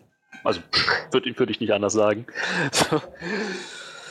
Und ja, so Schauspieler haben abgeliefert. Wie gesagt, die Charaktere sehr, sehr schon dreidimensional, irgendwie sympathisch. Es ist eine sehr mitreißende Geschichte gewesen. Ich hätte mir gewünscht, dass sie vielleicht mal mehr die Richtung einschlagen, dass Charaktere in Horrorfilmen nicht nur komplette Vollidioten sind. Das gab es leider ein bisschen zu oft noch in den Filmen für meinen Geschmack. Und ja, klar, bei dieser Menge an Charakteren jeden gleichermaßen gut auszuleuchten, ist vielleicht nicht so einfach. Ebenso hätte ich mir vielleicht gewünscht, dass sie ein bisschen näher auf Pennywise Wesen eingehen, was er jetzt genau ist. Und vielleicht machen sie das ja noch. Das, das tut ihm jetzt keinen Abriss, das Meckern auf hohem Niveau letzten Endes fand ich, war das ein sehr, sehr intensiver und mitreißender Film, sehr gut gemacht. Bin auch bei 9 von 10. Ja, ich äh, dann bin ja nur noch ich übrig. Mir fällt gerade ein dafür, dass ich gesagt habe, bei mir hat der äh, horrormäßig nicht funktioniert, habe ich das irgendwie bei, bei negativen Sachen nicht mehr erwähnt. ich glaube, ich, ich, das, das darf ich halt auch so. Das muss ich dann journalistisch sehen. Ich glaube, ich habe einfach zu viel in meinem Leben gesehen, dass mich das noch schockieren kann. Ich meine, die Jumpscares und die, die Horrorelemente waren ja nun mal da kann ich ja nicht totschweigen, auch wenn sie nicht funktioniert haben bei mir. Ähm, ja, was soll ich da noch schwer sagen? Also, ich habe mich halt super auf den Film gefreut und bin halt aus dem Kino gegangen und habe mich immer noch super gefreut. Also, ich war durchweg vom Cast überzeugt. Wie gesagt, für mich hat halt das Wesen von Pennywise nicht so ganz funktioniert, aber gerade die Kinder, die waren halt super schön im Zusammenspiel irgendwie. Wie gesagt, ich, ich kann mir vorstellen, da herrscht auch am Set eine Menge Spaß. So ja. Die Erwachsenen, die konnten wir ja quasi alle in die Tonne treten irgendwie. Die haben ja alle nicht, die waren ja auch irgendwie nur ein bisschen, um so die einzelnen Storys ein bisschen voranzutreiben von den, von den einzelnen Charakteren, aber im Endeffekt dreht sich ja eigentlich hauptsächlich um die Kinder. Ja. Der Film hieß ja nicht umsonst der Losers Club im, im äh, Untertitel. Ich glaube, aber das offiziell ist das gar nicht, oder? Hieß ja offiziell auch so? Oder war das hm. nur so ein Produktionsname, so it, it, Teil 1 ist Losers Club? Ich meine, ich glaube, der hieß einfach nur also ich, im Original It Chapter 1. Und im Deutschen hieß er einfach nur S und dann am Schluss kam nochmal dann so, als dann die äh, Credits durch waren, S Kapitel 1. Hm. Genau, ja, ja, das stand dann am Ende, genau.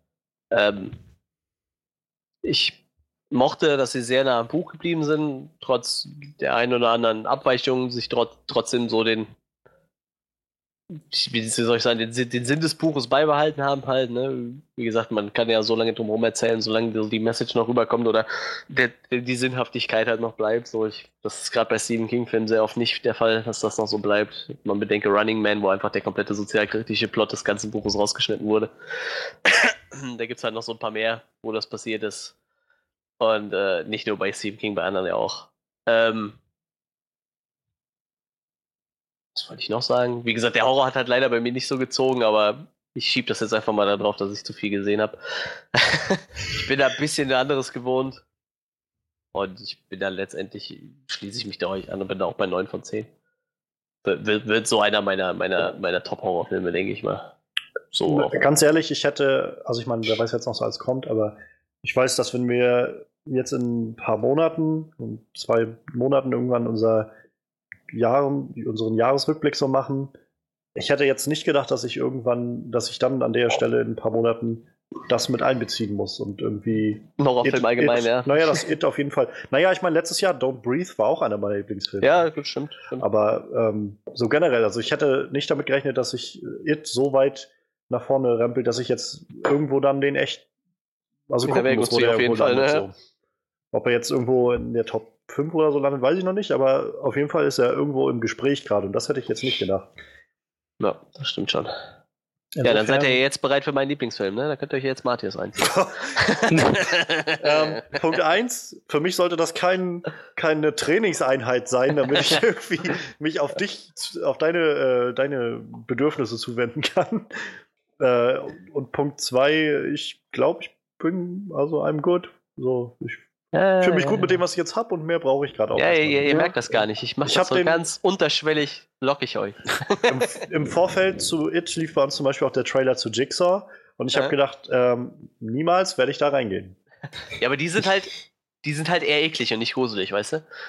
Ja, also das, halt, genau das ist ja wieder ich eine halt auch andere. nicht. Ja, das ist halt eher Body-Horror dann, ne? Für, ja, das ist halt der Punkt. Für mich macht das keinen großen Unterschied, ob das Body-Horror ist oder ob das äh, Psycho-Horror ist oder Supernatural-Horror oder sonst was. Das, Ja, bei mir ist halt das Ding, Body-Horror bringt mich halt meistens zum Lachen. was, wa- was im Kino auch sehr oft mit verächtlichen Blicken äh, mir deutlich gemacht wird. ich hoffe, es gibt irgendwann mal eine Vorführung von Cronenberg's The Fly und du kannst dich da kaputt lachen, wie, wie Jeff Goldblum auseinanderfällt. Ja, aber das, das ist, ja, das, das ist dann schon wieder nicht so lustig. Das ist ja dann. Ich finde es halt eher lustig, wenn sich jemand den Arm durchsägen muss oder so. Weil Okay. hinter dem Gedanken, dass du weißt, dass es nur Fake ist. Und bei Saw gibt es halt so eine geile Szene, wo so eine Dame äh, Blut spenden muss. Also da muss halt Blut irgendwo in den Behälter fließen, damit die Tür aufgeht, damit die rauskommen. Ne? Die haben da halt nur x Minuten für Zeit. Und sie sägt sich so halt.